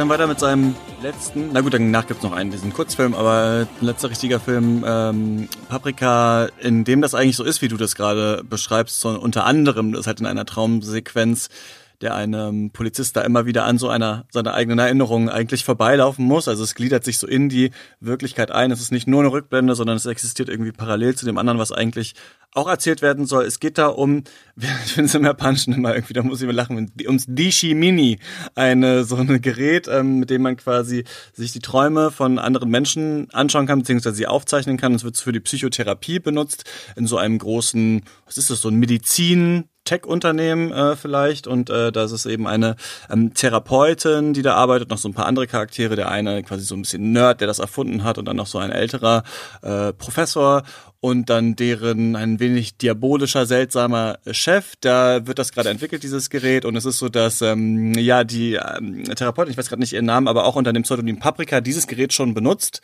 um damit so andere Leute zu therapieren, unter anderem ein äh, Cop. Und äh, dann ist es aber so, dass dieses Gerät entwendet wird und wir merken, dass es so, ja, wie so Dream-Hacker gibt, die sich in die Träume von Menschen einhacken können, die auch Leute so ein bisschen den Traum von anderen aufoktroyieren können.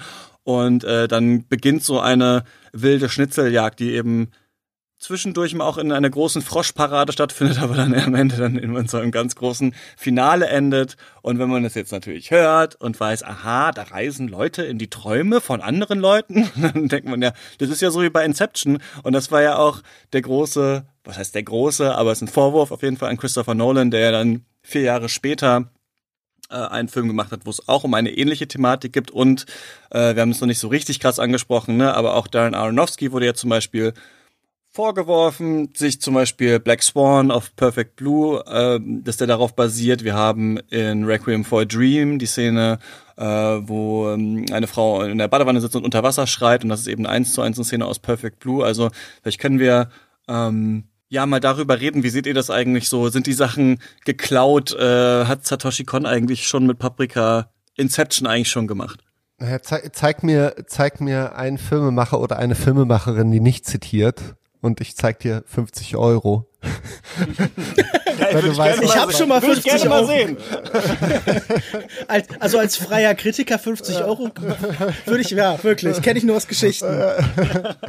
Also ich finde ich find das immer sehr, sehr schwierig, ähm, dass man sich dann ja. eben einzelne Shots rauspickt und äh, ich meine, wie viele, wie viele Filme und äh, Bilder zitiert Satoshi Kon alleine ja, Millennium Ich Actress. wollte gerade sagen, Paprika beginnt mit The Greatest Show on Earth von Cecil B. DeMille.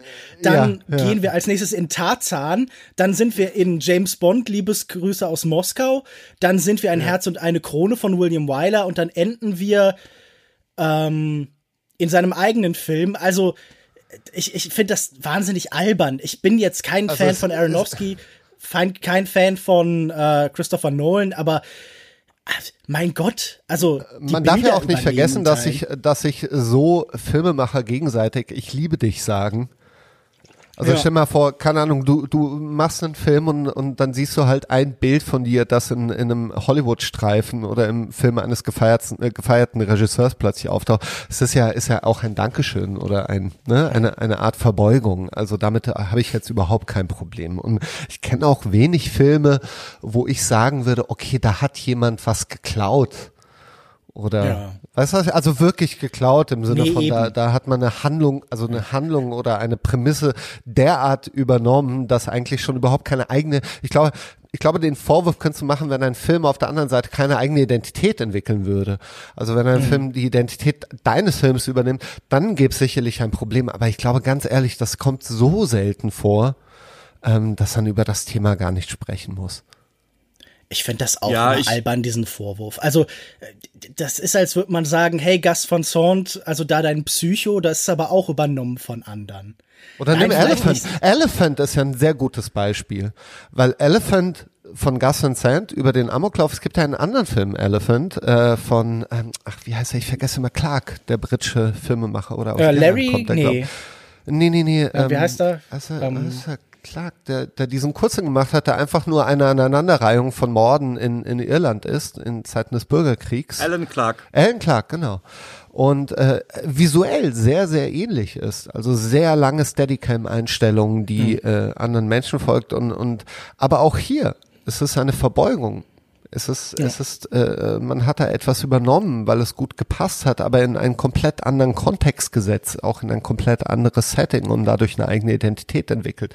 Also überhaupt kein, überhaupt kein Problem. Ja, ich glaube schon, dass man wahrscheinlich ein bisschen zu einer Zeit ganz gut aus Japan klauen konnte, weil der, also den Anführer, also wirklich, oder sich inspirieren lassen konnte, wenn man so ja. sagen möchte, weil das im absoluten Mainstream noch nicht angekommen war. Ne? Also wenn wir jetzt Matrix angucken oder sowas, wo wir dann natürlich auch Ghost in the Shell und weiß ich nicht was drin sehen oder Akira und es war aber auch so ein bisschen der Zeitgeist und dann hat man es halt mal so äh, umgesetzt. Ich finde schon, dass es natürlich so ist, dass bei Inception man wirklich bei so ein paar Sachen denkt, okay, der rennt man jetzt im Hotel, also bei einem Mal dreht sich das, der Hotelgang, beim anderen zerfließt der in Wasser. Es gibt natürlich mhm. immer wieder so Erinnerungen, die da aufflackern und sowas, aber ich finde, es kommt immer darauf an, auch, also was macht man damit? Cool ist natürlich auch, wenn die Leute es anerkennen, wenn Aronofsky sagt, ja, ich finde Satoshi Kon super geil, so, keine Ahnung, das ist meine Verbeugung und sowas. Wenn man jetzt so, wenn man super viel übernimmt und dann so tut, als hätte man das alles, also es gibt ja, ja auch so Leute, die so ekelhaft tun, als hätten sie sich alles selber ausgedacht und das ist ganz offensichtlich, dass es das schon mal gab, dann finde ich es anders. Oder bei so Sachen, wo ich dachte, hat auch eine eigene Identität, aber bei, bei Jojo Rabbit dachte ich mir so ein bisschen, okay, das ist schon krass, Moonrise Kingdom, aber mit Nazis irgendwie gemacht, aber mhm. fair enough so. Aber ähm, das, äh, ich finde auch, dass also die Frage ist ja eher, oder für uns ist ja wahrscheinlich die interessantere Frage nicht jetzt, wer hat das jetzt ursprünglich mal irgendwann diese Idee gehabt, sondern gerade die interessante Frage, was macht Nolan damit und was macht ein Satoshi Kon damit? Und da sehen wir ja, Satoshi Kon hat halt richtig viel visuelle Fantasie und das ja. hat halt Nolan nicht, aber dafür hat halt Nolan eine ganz andere Art daran zu gehen, die auch cool ist. Also auf eine Art ist, es kommt auch an, was man für ein Typ ist. Ich glaube, wenn man jemand ist, der an Erklärungen interessiert ist und an so logischen Zusammenhängen findet man vielleicht Inception interessanter, weil da sehr viel erklärt wird und sehr viele Ebenen sind. Wenn man diese Ebenen aber visuell interpretieren möchte, ist natürlich äh, Paprika der viel, viel äh, größere und interessantere Film. Ich finde auch intellektuell ist das der interessantere Film, aber ich würde noch mal sagen, ich glaube, dieser Vorwurf ist eher einer, der nicht zwischen Filmemacher selbst irgendwie hin und her geworfen wird, sondern ich glaube, das ist eine Möglichkeit, bei Filmfans so eine Distinktion zu erzeugen, oder? Mhm, ich kenne ja. das coole ja, Original. Also ich kenne nicht das Mainstreamige, das ihr alle gesehen habt, sondern ich finde das blöd, weil ich kenne das ja schon von dem cooleren Japano-Gedöns, äh, das ihr alle ja für irgendwie völlig absurd haltet und so. Also ich glaube, das ist eher so eine Möglichkeit, sich so wie da du jetzt. Du findest den ja auch besser. Deswegen musst du jetzt eigentlich Inception besser finden, um da wieder die neue Distinktion zu schaffen. Ja, das, das wäre, muss ich mir noch überlegen, was jetzt die coolste Haltung ist. Bis dahin sage ich erstmal, dass ich, äh, ja, dass mir Paprika besser gefällt. Aber ich finde auch bei, bei Darren Aronofsky zum Beispiel, da kommt, glaube ich, bei dieser Diskussion noch hinzu, dass er ja auch die Rechte an Perfect Blue gekauft hatte und tatsächlich ja. ganz konkret eine Adaption drehen wollte, die dann nie zustande gekommen ist, sondern die sich halt in so, in so Echos und Inspirationen niederschlägt. Aber ja, wie, wie gesagt, ich glaube, wir haben ausreichend erörtert, warum für uns so diese, dieser, der reine Gedanke, ach, da wird zitiert, nicht irgendwie was Negatives ist. Das ist schön gesagt. Übrigens, ich habe Paprika bestimmt drei, vier Mal gesehen. Und ich kann den Film nicht nacherzählen. Ich weiß ja. überhaupt nicht mehr, worum es geht. Was aber hängen geblieben ist aus dem Film, sind sehr, sehr viele Bilder. Mhm. Sehr viele. Also von der Parade bis zu dem Kopf, der den Gang lang rennt und sich der Boden wie ein Teppich wälzt, so dass er nichts von der Stelle kommt und sich das alles zusammenzieht. Die blauen Schmetterlinge. Diese Eiskugel, wenn er den Whisky bestellt. Könnt ihr euch da? Geil, ja.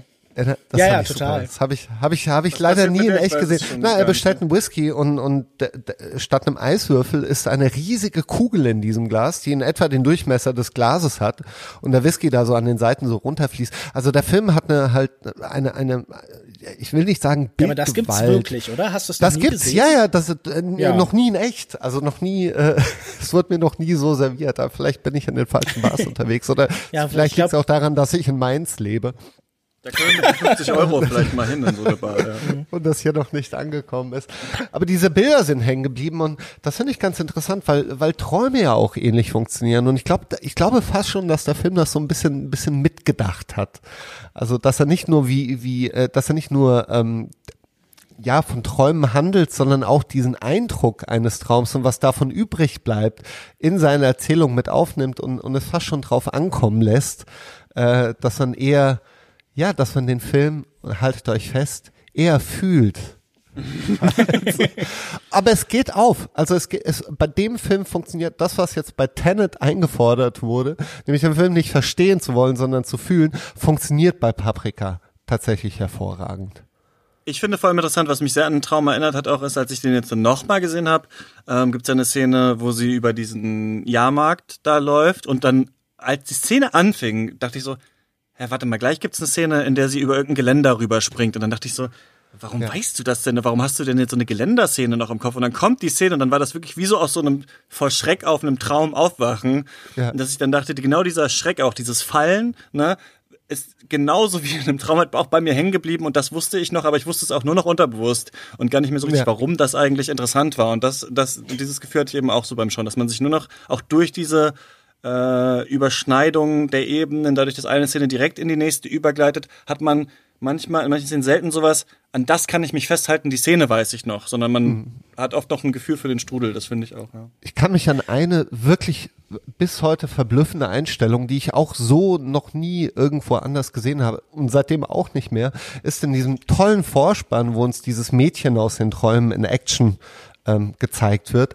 Und äh, sie, sie fliegt dann, glaube ich, in den Supermarkt rein und ein Typ kommt raus, kommt näher und wir sehen, dass sie auf seinem T-Shirt drauf ist.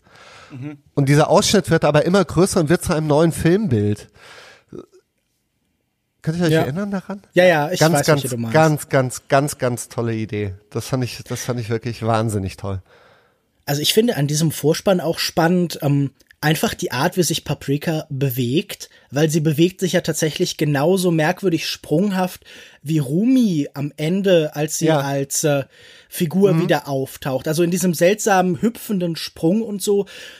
Also hier ist auch noch mal irgendwie von dieser Traum, von dieser Fantasiewelt irgendwie was, das eine neue Souveränität gewonnen hat. Das ist jetzt nicht mehr ein Ausdruck von einem Traumwandeln, von einem Scheitern, sondern irgendwie von einer Art von Kontrolle, die über die Welt entstanden ist. Und ich glaube, der mhm. große Unterschied, den dieser Film tatsächlich aufmacht zu sowas wie Inception, ist, dass die Trennung zwischen Wirklichkeit und Traum tatsächlich zu diesem Zeitpunkt, wo wir den Film sehen, überflüssig geworden ist, egal geworden ist. Bei Inception ist das Eindringen, das Versinken in den verschiedenen klar getrennten Ebenen noch sehr viel wichtiger. Das ist eine Mechanik, ein Spiel. Hier ist irgendwie dieses Träumerische, das Unbewusste, ist was Kollektives geworden, das wir alle miteinander teilen. Also hier gibt es keine Trennung mehr zwischen dem Filmischen, zwischen dem Träumerischen. Das, was in den Filmen davor immer ein Prozess ist, das ist hier eigentlich mhm. von Anfang an gegeben. Es ist kein Gefühl mehr von Sicherheit da.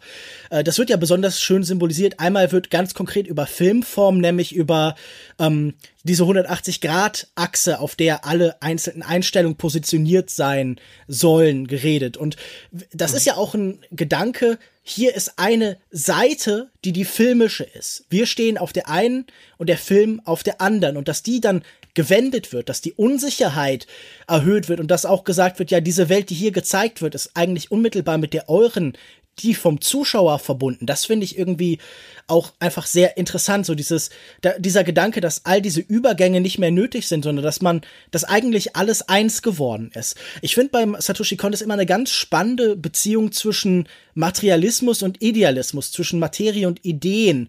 Also ich glaube schon, dass seine sehr, Welt sehr stark von Weltanschauung und Positionen geprägt ist, aber dass die tatsächlich immer wieder auf so komische Weise an physische Wirklichkeit zurückfallen und dass diese physische Wirklichkeit und die Lebensumstände der Figuren wichtig sind. Und hier wird das so ein bisschen aufgelöst. Hier ist wirklich dann alles Idee und Fantasie und Simulation. Und ich glaube, das ist, was diesen Film auch so ein bisschen also das, was diesen Effekt des Träumerischen noch mal stärker macht als bei den anderen davor.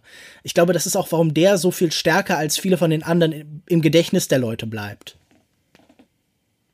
Wie heißt das nochmal im Film, wenn, ähm, was du gerade beschrieben hast, da gibt es so ein Fachwort, oder? Also nicht Kontinuitätsfehler, sondern hm, Genau, ich glaube, es gibt, ich glaube, es gibt genau dafür, also wenn du einen Dialog hast und der eine steht rechts und der andere steht links und in der nächsten Szene hat man das falsch gemacht. Ein Achsensprung. Glaub, Fach, Achsensprung, okay, ja. genau. Okay, ja. das, genau, das, das wird ja dann immer gesagt in seinem, in seinem Der Traum, wird hier, ja, dieser Achsensprung wird so geil mit so einem Windows Media Player, mit so einer Rotation. Das ist wirklich sehr schön gemacht. Ich musste da sehr lachen halt. Ich finde aber, dass man den Film ein bisschen zu sehr eigentlich lobt und ähm, also ich glaube, ich glaube gerade, vielleicht ist das nur eine Unterstellung, aber ich glaube, weil der gerade visuell so viel interessanter ist als Inception, redet, hört man oft dazu Leute so reden wie du, Lukas, die so sagen, hier verschwimmt ja alles und hier ist ja gar nichts klar und das ist ja wirklich so ein reiner Traum und Sinnesrausch oder auch Memo das auch so gegangen. Ich habe es ja auch ein bisschen so gesagt, aber ich finde eigentlich, hier wird auch schon viel wissenschaftlicher Quatsch erzählt. Dann dreht da nochmal mhm. der Chef am Ende durch in so einem mhm. Finale, was echt, was ich echt ein bisschen billig auch fand. So, also ich hatte das Gefühl, dass klar Nolan visuell nicht so viel zu erzählen hat, aber bei Nolan in seinem Film sind auch schon viele Ideen, wie sind Träume aufgebaut, äh, wie, wie funktioniert das eigentlich so, wie, wie bewegen wir uns da drin und sowas. Also Inception macht man, wenn man auch nur aus der Erinnerung über Inception spricht, haben ja euch nochmal eine Folge gemacht, da ist mir auch nochmal aufgefallen, ah, der ist eigentlich auch reichhaltiger, als man das so ähm, in Erinnerung hat, muss natürlich bei anderen Leuten nicht so sein, wenn die nochmal sehen, aber ich finde auch, dass der hier so ein bisschen, also er kann hier frei drehen, aber also was mich zum Beispiel genervt hat, ist, irgendwann sind ja alle nur noch in ihren Träumen drin.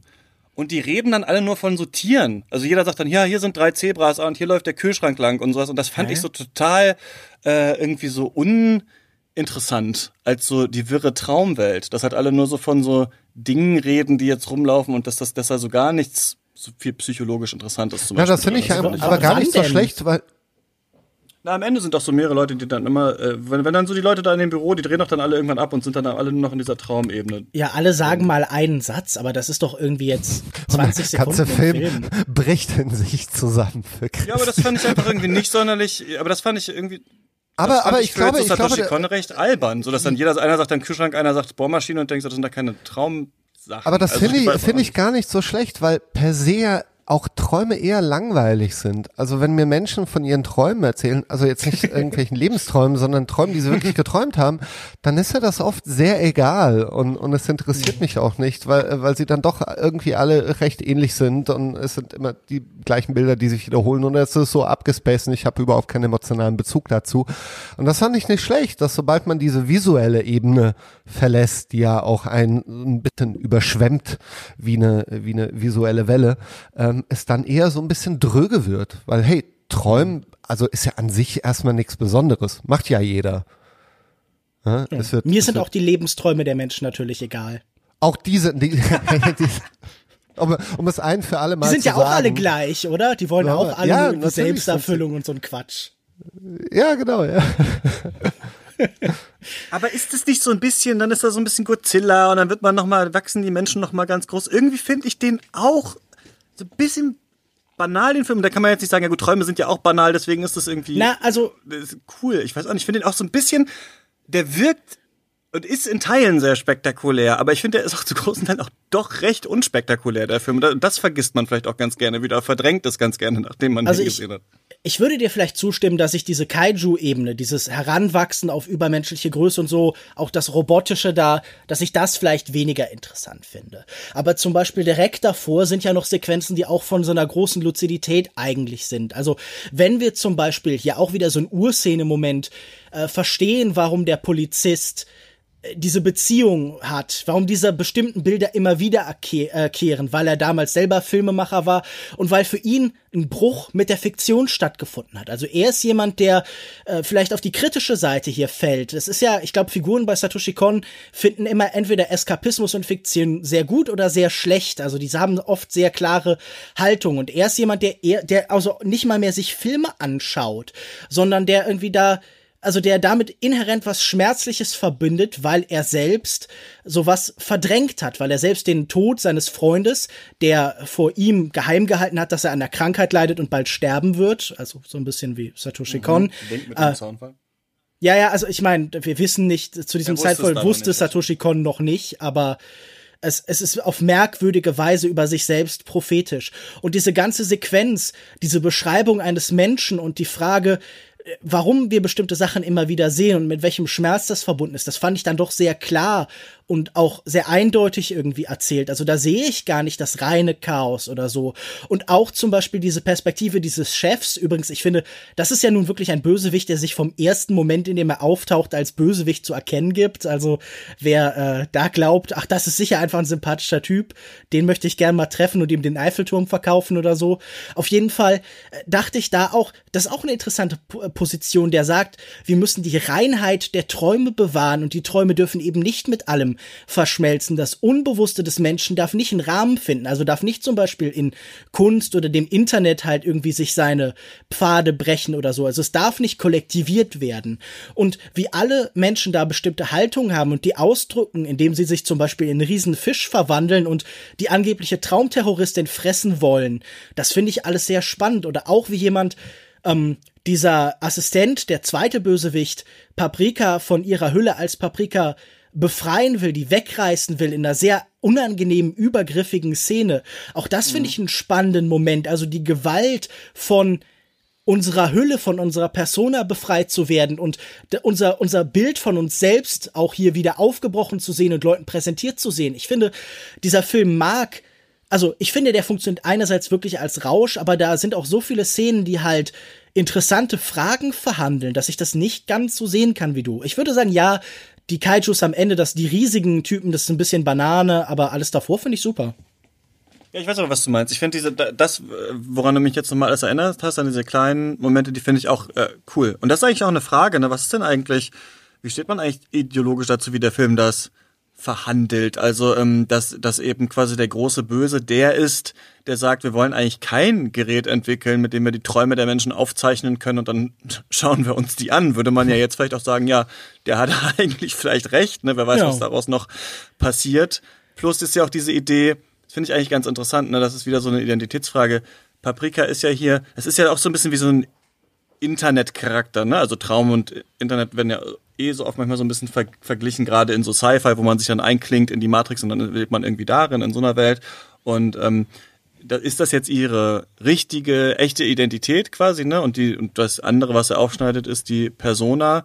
Oder ist das eben gerade das, was man vielleicht eher überwinden möchte oder was problematisch ist wie bei ähm, Perfect Blue? Aber an sich würde man ja sagen, ja, Träume muss man vielleicht nicht muss man vielleicht nicht als Video aufzeichnen können. Und du, ja. du musst ja überlegen, also Neurowissenschaften, all das, was uns algorithmisch irgendwie so vorhersagen soll, also wissen will, was wir kaufen wollen oder sehen wollen, bevor wir es wissen, das versucht ja gerade das heute, also die Beherrschbarkeit des Menschen.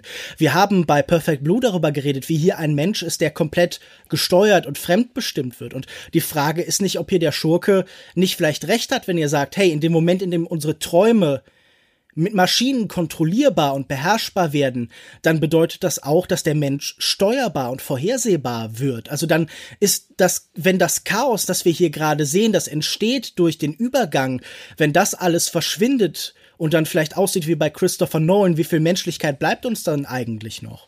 Also ich finde das schon eine ne wichtige Frage auch. Also das ist vielleicht so der Endpunkt von Psychologie. Was, wenn wir mit Psychologie das Menschen Verhalten, das menschliche Verhalten komplett vorhersagen oder kontrollieren können. Ist das nicht selber eine Gefahr? Gibt es eigentlich einen Film, der damit endet, dass der Bösewicht seine Motivation und seine Sicht auf die Welt darlegt und er hält sich kurz drüber Gedanken macht und sagt, ja, du hast recht. You got a point there. Gibt's bestimmt. Ja, aber Apocalypse Now ist ein bisschen ähnlich, oder? Man hat ja ein bisschen gehofft, dass der, dass der Ryan Johnson Star Wars Film in die Richtung geht, dass sie einfach beide in eine, beide in eine neue Welt gehen. Eigentlich, da hätte ich das dann wirklich gefeiert. Ja, ja.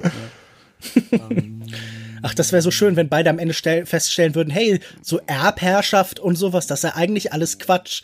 Also ich, ja, diese ganze Scheiße, ja. Adam Andere Driver Galaxie, eigentlich, ciao. also Kylo Ren ja eigentlich jemand mit sehr vernünftigen Ideen, wenn er da irgendwie das Imperium und so ja, loswerden will, aber auch Luke Skywalker ja. und die Jedis, also.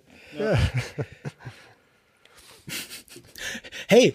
Christian, Christian, ich muss ja aber ganz kurz, ich muss ja aber ein ähm, bisschen recht geben, dass, äh, dass mein Eindruck nach jedem Sehen ein wenig ist, okay, irgendwie bleibt es dann doch, also ist es dann doch nicht so gehaltvoll, wie es äh, hätte sein können oder wieder, äh, was die Leute so ein bisschen machen aus dem Film. Also der Film wirkt für mich eher interessant auf einer visuellen Ebene als jetzt auf einer erzählerischen oder den Inhalten, die er diesem ganzen Traum im Film-Thema beisteuern kann. Also es kommt, glaube ich, für mich nicht so gut zusammen, wie am Ende jetzt zum Beispiel Perfect Blue zusammenkommt oder Millennium Actress. Man fragt sich so ein bisschen, wofür? Also was sollte das? Was ist der Punkt, den dieser Film macht? Eine Sache würde ich vielleicht noch sagen. Ich finde das ganz interessant. Wir haben ja immer wieder gelesen, dass äh, Satoshi Kon auch eine Beziehung zu den Autoren, die er adaptiert hat. Und gerade äh, Yatsuaka Tsuitsui. Das ist ein Buch eigentlich, ne? Das würde mich ja sehr interessieren, wie die. Ja, hast das du gibt, eine Ahnung, wie der Roman ist? Ich habe mal reingelesen im Vorfeld. Es gibt den irgendwie für bei allen Plattformen auch als E-Book und so, kostet glaube ich irgendwie sechs Euro auf Englisch. Ich habe ihn jetzt noch nicht gelesen, sondern mal so die ersten drei, vier Kapitel. Und es hat mir sprachlich jetzt nicht wahnsinnig zugesagt. Ich weiß jetzt nicht, vielleicht wird es interessanter, wenn das Ganze so ein bisschen eskaliert, weil das war, glaube ich, das, was so spannend hieran ist, dass Zui Zui als Autor viele von diesen Techniken, also das Verschmelzen, das Durcheinanderwerfen von verschiedenen Erzählebenen und so, in seinen Romanen macht und dass viel filmische Ideen von Satoshi Kon übernommen sind von dem und dass hier dann wieder das, was er immer wieder in seine Filme hat einfließen lassen, zusammenführt mit dem eigentlichen Autor, der dafür verantwortlich ist. Also das ist fast so eine Art Rückkehr zu einer Heimkehr zu seinen Einflüssen ist. Das finde ich tatsächlich ganz spannend mhm. halt. Also, dass da sich so einer von diesen vielen Loops, die bei Satoshi Kon immer aufgehen, so ein bisschen schließt halt. Und ich glaube, was wir bei diesem Film noch kurz ansprechen müssen, weil wir noch gar nicht drüber geredet haben, ist wahrscheinlich halt sein, naja, nicht Stammkomponist, aber sein zentraler Komponist, der die Musik für Millennium Actress, für ähm, Paranoia Agent, für diesen Film hier Paprika gemacht hat, nämlich von Susumu Hirasawa, den, ähm, der so Art Rock, Prog Rock macht, äh, den Con schon davor super gern gehört hat und der jetzt hier auch für diesen diesen sehr blubbernden, mit diesen Voice-Samples, die dann moduliert werden, arbeitenden Soundtrack, der ja, also, der bei Millennium Actress total präsent ist und der gerade bei dieser Titelmelodie, dieser gejodelten Titelmelodie von Paranoia Agent so total hervorsticht. Also, ich finde, der ist definitiv einer der Mitarbeiter, einer der Kollaborateure von äh, Con, der sehr stark den Film auch einen eigenen Stempel aufdrängt. Die Musik ist cool, oder?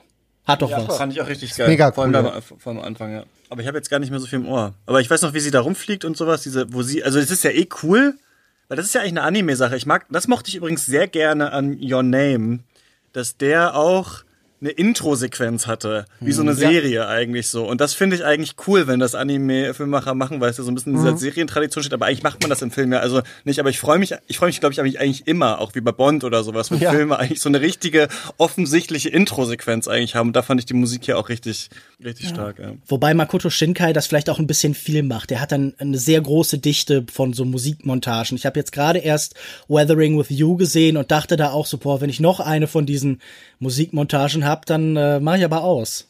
Ey, da muss ich aber eh sagen, bei den aktuellen Leuten so, und ich, also wir sollten uns eh zu dritt immer ab und zu mal treffen, finde ich, und noch mal ein. Also Mamoru Oshii zum Beispiel könnte man auch noch mal machen und sowas können wir mal schauen, ähm, über wen wir noch mal sprechen wollen. Aber bei den neuen Leuten muss ich auch sagen, dass da, ich habe jetzt keinen krassen Überblick, aber auch bei Shinka, ich meine, da habe ich, wir haben auch kurz drüber gechattet, Lukas, und da habe ich mir nur mal so die Poster der Filme und allein schon die Poster der Filme sind alle genau gleich. Leute vom ja. Himmel, eine Sternschnuppe geht runter und jemand weint fast und sowas. Da muss ich sagen, da hat auch irgendwie für auch so der krasse Kitsch irgendwie so Fam Familienbeziehungskitsch irgendwie so Einzug gehalten bei den ganz großen irgendwie so Animationsfilmern gerade irgendwie. Ich habe das mhm. Gefühl, so dieses Rohe von so Perfect Blue, das Horrormäßige oder auch was wir hier in Magnetic Rose und sowas gesehen haben, das würde ich langsam auch mal gerne wiedersehen. So vielleicht kenne ich natürlich auch die Filme immer nicht. Aber oder auch, da hat ja auch ähm, Satoshi Kon mitgearbeitet an Jinro, diesen Film, den habe ich auch als Jugendlicher super oft gesehen. Äh, wollte er dann aber nicht genannt werden irgendwie in den Credits, aber äh, das würde ich eigentlich nee, gerne mal es, sehen. Es stimmt schon, es stimmt schon, dass aktuell äh, diese diese ganzen, ich nenne sie mal Hoffnungsfilme, sehr ja. sehr angesagt sind. ja. Vielleicht brauchen die Menschen es gerade mehr als äh, ja, das, Themen. das kann gut sein, aber es ist natürlich nicht so wahnsinnig spannend. Ich, ich meine, nee. es kann ja wirklich sein, dass wir das einfach nicht sehen, dass da irgendwie immer noch wahnsinnig viel Spannendes im japanischen Untergrund passiert, aber ich habe auch oft den Eindruck, dass das so ein bisschen gleichförmiger und sicherer ist, dass auch so eine Generation so aus den 70ern und 80ern und so, die versucht hat, viel anzutreiben und irgendwie viel da in Bewegung zu bringen, so mit der Zeit so weggeht oder irgendwie halt kein mhm. Geld mehr bekommt und so. Also ich finde die Anime-Landschaft in Japan gerade, oder so wie ich sie wahrnehme, sicher ein subjektiver Eindruck, auch nicht so wahnsinnig spannend irgendwie in vielen mhm. Stellen. Stilistisch auch nicht. Also jetzt, auch wenn wir es nur ästhetisch betrachten, hattest du in den 90ern und Nullerjahren bedeutend mehr Experimente, als du sie heute hast. Ja, man hat so ein bisschen das Gefühl, dass sich so ein, also auch diese späteren Ghibli-Filme, wo Memo und ich in dem Special auch nicht mehr so ganz begeistert oder keine Erinnerung mehr hatten und Lukas die doch mal gesehen hat und meinte, nee, die sind doch auch gut, irgendwie Mohnblumenberg und sowas. Ich habe das Gefühl, dass sich das so irgendwie ja. so als, dass sich das so ein bisschen als so, also es ist viel, viel jetzt diesseits Familie, äh, ja, einfach so ein bisschen, so ein bisschen konservative Familienkonzepte sehe ich da irgendwie relativ ja. oft, ja. Ich sehe Masaaki Yusa und finde den sehr toll. Ich finde, der bricht noch an sehr vielen Stellen aus. Also so ein Film wie Night is Short, Walk on Girl, hätte auch sehr gut zum Beispiel in die Welt von äh, Satoshi Kon irgendwie reingepasst. Mhm. Und Mamoru mhm. Hosoda, der ja zum Beispiel seinen letzten Film fertigstellen sollte, das war zumindest einer der Kandidaten, der immer wieder hoch gehandelt worden ist, ähm, ist jetzt auch nicht völlig uninteressant. Aber da habe ich auch immer das Gefühl, es fehlt mir so der letzte Schritt, auch so vor allen Dingen, ich glaube, das klang ja so an, so dieses Gefühl von Abgründigkeit, von Düsternis, die hier immer so mitschwingt. Auch im Bunten, im Schönen ist da immer so knapp unter der Oberfläche hast du so Dornen und irgendwie Messer und so. Ich, ich habe das Gefühl, die meisten Animes heute tun weniger weh als das, was wir hier zum Beispiel bei äh, Satoshi Kon irgendwie so anklingen haben. Also wir haben noch einen Film, glaube ich, nicht erwähnt, diesen letzten Kurzfilm diese, für diese Sammlung Ohio mhm. von äh, 2008, der im Endeffekt eine Minute lang das Aufwachen einer Frau, die sich hier auch wieder aufspaltet und dann mit zunehmendem Tag, also mit Warten und Zähneputzen und Kaffee trinken und Frühstück und so langsam quasi sich selbst wird und mit sich selbst zusammenfindet. Das ist sicher noch mal sehr schön als Zusammenfassung von dieser Karriere und irgendwie äh, begrüßt werden zum Abschied. Das ist ja auch irgendwie eine schöne Ironie halt. Aber ähm, so ihr habt schon recht, man sucht irgendwie ähnliche Figuren wie Satoshi Kon in der Gegenwart. Das ist sicher auch ein Grund, warum man niemanden gefunden hat, der diesen Film zu Ende drehen konnte. Seinen letzten. Ja, ja das genau, Dreaming Machine, ne, das ist auch interessant, genau, den hätte es jetzt noch gegeben, ne, Roboter Road Movie, irgendwie wäre das scheinbar gewesen. Ähm, normalerweise, also es sind schon von den Specials, die wir gemacht haben, auch zu unserer Lebzeit schon auch äh, Regisseure verstorben, aber ich habe das Gefühl, Satoshi Kon so der am jüngsten vielleicht von denen verstorben ist. Und normalerweise frage ich ja immer so am Ende, was würdet ihr euch als nächstes wünschen, wo soll es mal hingehen und sowas. Aber wir werden eben keinen Satoshi Kon-Film, außer vielleicht, wenn jemand doch nochmal Dreaming Machine anpackt, nochmal sehen. Deswegen würde ich als letztes von euch wissen wollen, was hättet ihr vielleicht gerne noch gesehen? Da wäre ja noch viel möglich gewesen, aber habt ihr was, wo ihr denkt, das hätte er, das hätte ich mir von Satoshi Kon gern angeschaut. Ich glaube einfach ich überrascht werden. Also dieses ja. Gefühl von, so wie mich Perfect, Perfect Blue damals überrascht hat. Einfach mehr Überraschung, neue Ideen, neue, neue Ansätze, neue Richtung. Ich glaube, also mehr verlange ich von Filmemachern nicht. Das ist zum Beispiel auch einer der Gründe, warum ich, warum ich mir eigentlich keine Wes Anderson-Filme mehr anschauen kann, weil ich immer noch das Gefühl habe, äh, einer Band zuzuhören, die zum siebten Mal ihr erstes Album aufnimmt. Und ja, ich glaube, überrascht werden, mehr kann man eigentlich nicht verlangen. Es gibt durchaus Bands, die ich höre, die Ramones oder Bad Religion oder sowas, die jedes Mal das gleiche Album aufnehmen seit 30 Jahren oder so. Kommt Motorhead auch gut, das fand ich auch ganz cool. Aber ich verstehe definitiv, was gemeint ist. Und ich, ich finde das irgendwie spannend, weil man guckt sich dieses Werk an und sieht, dass es unvollendet. Also man hatte auch immer das Gefühl mhm. aus den letzten Interviews, da kommt jetzt was Neues. Aber gleichzeitig ist es auch sehr abgeschlossen irgendwie. Auch wenn so mhm. Sachen wie Opus so offen enden, irgendwie ist da schon alles da auch, glaube ich, was er so erzählen wollte, was er uns über das Leben und die Veränderung und die Technologie und unsere Beziehung zu unseren Träumen und zum Unbewussten und so zu sagen hatte. Ich habe das Gefühl, das schließt sich alles schon sehr gut zusammen. Das ist sicher auch ein Grund, warum der öfter mal in Podcasts besprochen wird, weil der präsent, warum der präsent ist und so, weil das ein überschaubares, aber trotzdem vielfältiges Werk ist, aus dem man so wahnsinnig viel mitnehmen kann. Und irgendwie, ich, ich hatte auch, also wenn ich was erwartet hätte, dann, dass dass der sich komplett verändert, dass der mit seinem nächsten Film auf einmal was gemacht hätte, was ich noch nie gesehen hätte und mit dem nächsten auch wieder. Also Brüche und Verwandlungen, das, was in seinem Werk Thema war, hätte ich mir von ihm gewünscht. Das wird uns leider nicht mehr gegeben werden. Aber ich finde, das ist, auch wenn es schmerzhaft und auch wenn es traurig ist, es fühlt sich nicht so an, als wäre es so mittendrin im Nichts geendet, wie jemand wie zum Beispiel Rainer Werner Fassbinder oder so, der mit 37 noch zehn Jahre früher starb und bei dem man wirklich das Gefühl hat, der ist auch gerade während er neue Sachen für sich entdeckt, plötzlich weg gewesen und da hätte noch so viel kommen können. Oder, mhm. oder vielleicht jemand wie Charles Lafton oder so, wo man auch gedacht hat, schade, dass der nicht mehr gemacht hat, äh, dass da irgendwie ihn der Erfolg und die Reaktion so zurückgehalten hat, sondern ich, ich finde spannend an Satoshi Kon, dass es gleichzeitig noch so offen ist und man sich denken könnte, es könnte überall hingehen aber ähm, auch, dass sich so abgeschlossen fühlt. Und damit ist es so ein bisschen so für mich so wie dieses Ende von zum Beispiel Millennium Actress, so dieser Gedanke, eigentlich ist alles am Endpunkt, aber jetzt geht die Reise ins Weltall irgendwie erst los und man endet auf dem Punkt so, es geht eigentlich eher um die Reise, um das ewige Suchen und so. Und diese Offenheit ist eigentlich das Beste, was man sich hätte wünschen können.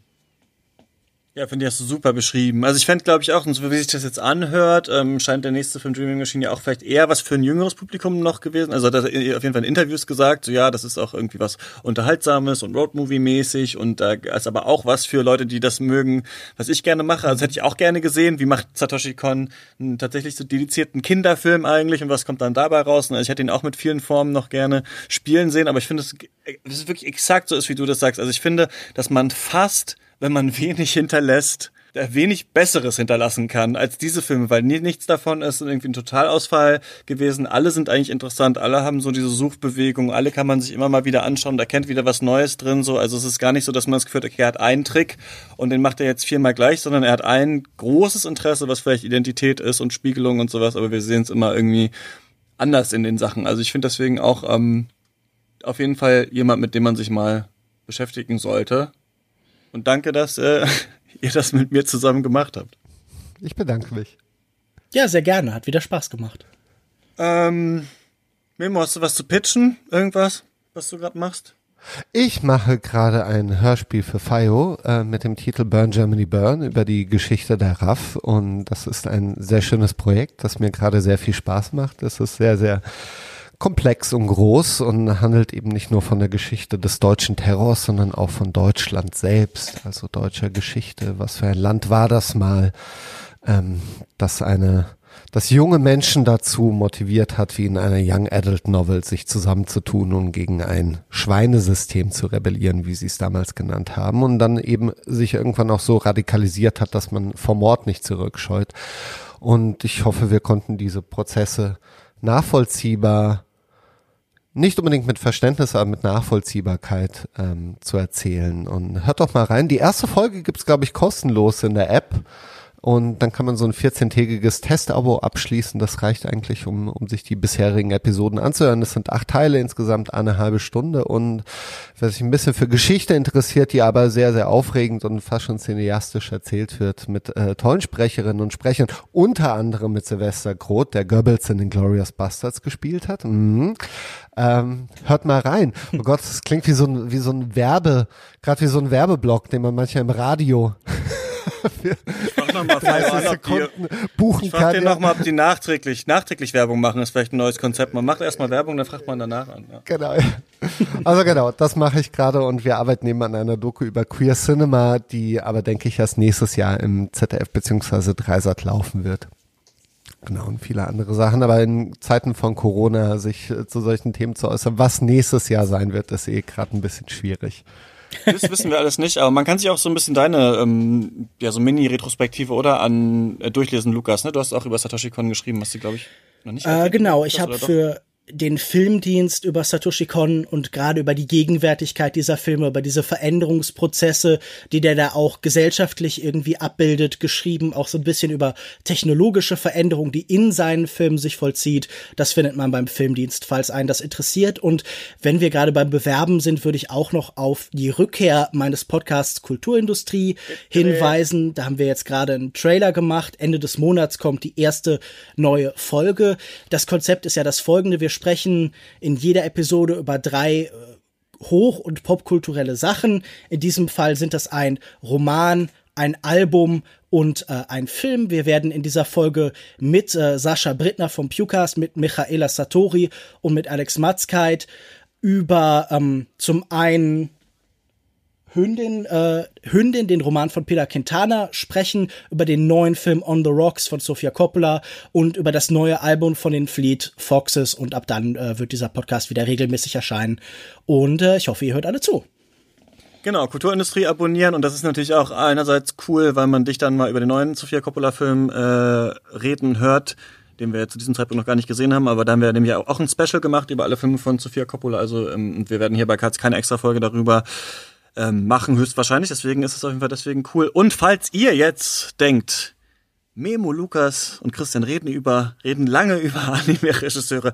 Das ist ja geil. Dann äh, könnt ihr auch noch äh, vier Stunden lang unser Gespräch zu Studio Ghibli hören. Das gibt's, wenn ihr Katz mit mindestens drei Euro im Monat unterstützt. Und wenn ihr sagt, das fand ich ja jetzt richtig scheiße, dann könnt ihr uns trotzdem mit drei Euro unterstützen und uns das und auf unseren Katz Discord-Server erzählen. Also es ist wirklich Win-Win, Katz zu unterstützen. Und wir hören uns dann hier nächste Woche äh, wieder und reden über Aaron ja. Sorkins, uh, The Trial of the Chicago Seven. Der soll ja ganz schön scheiße sein. Äh, das werde ich erörtern mit ähm, Christian Fahrenbach, der in New York sitzt, und äh, dem Filmwissenschaftler Christoph Dobitsch.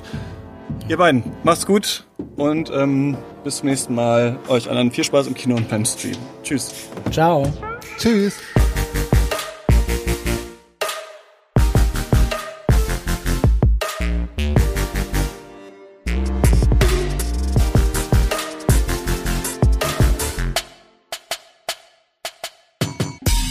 Katz ist eine Produktion von mir, Christian Eichler. Ihr könnt mich immer erreichen, zum Beispiel auf Twitter eichler auf unserer Instagram-Seite oder per Mail katzpodcast.yahoo.com.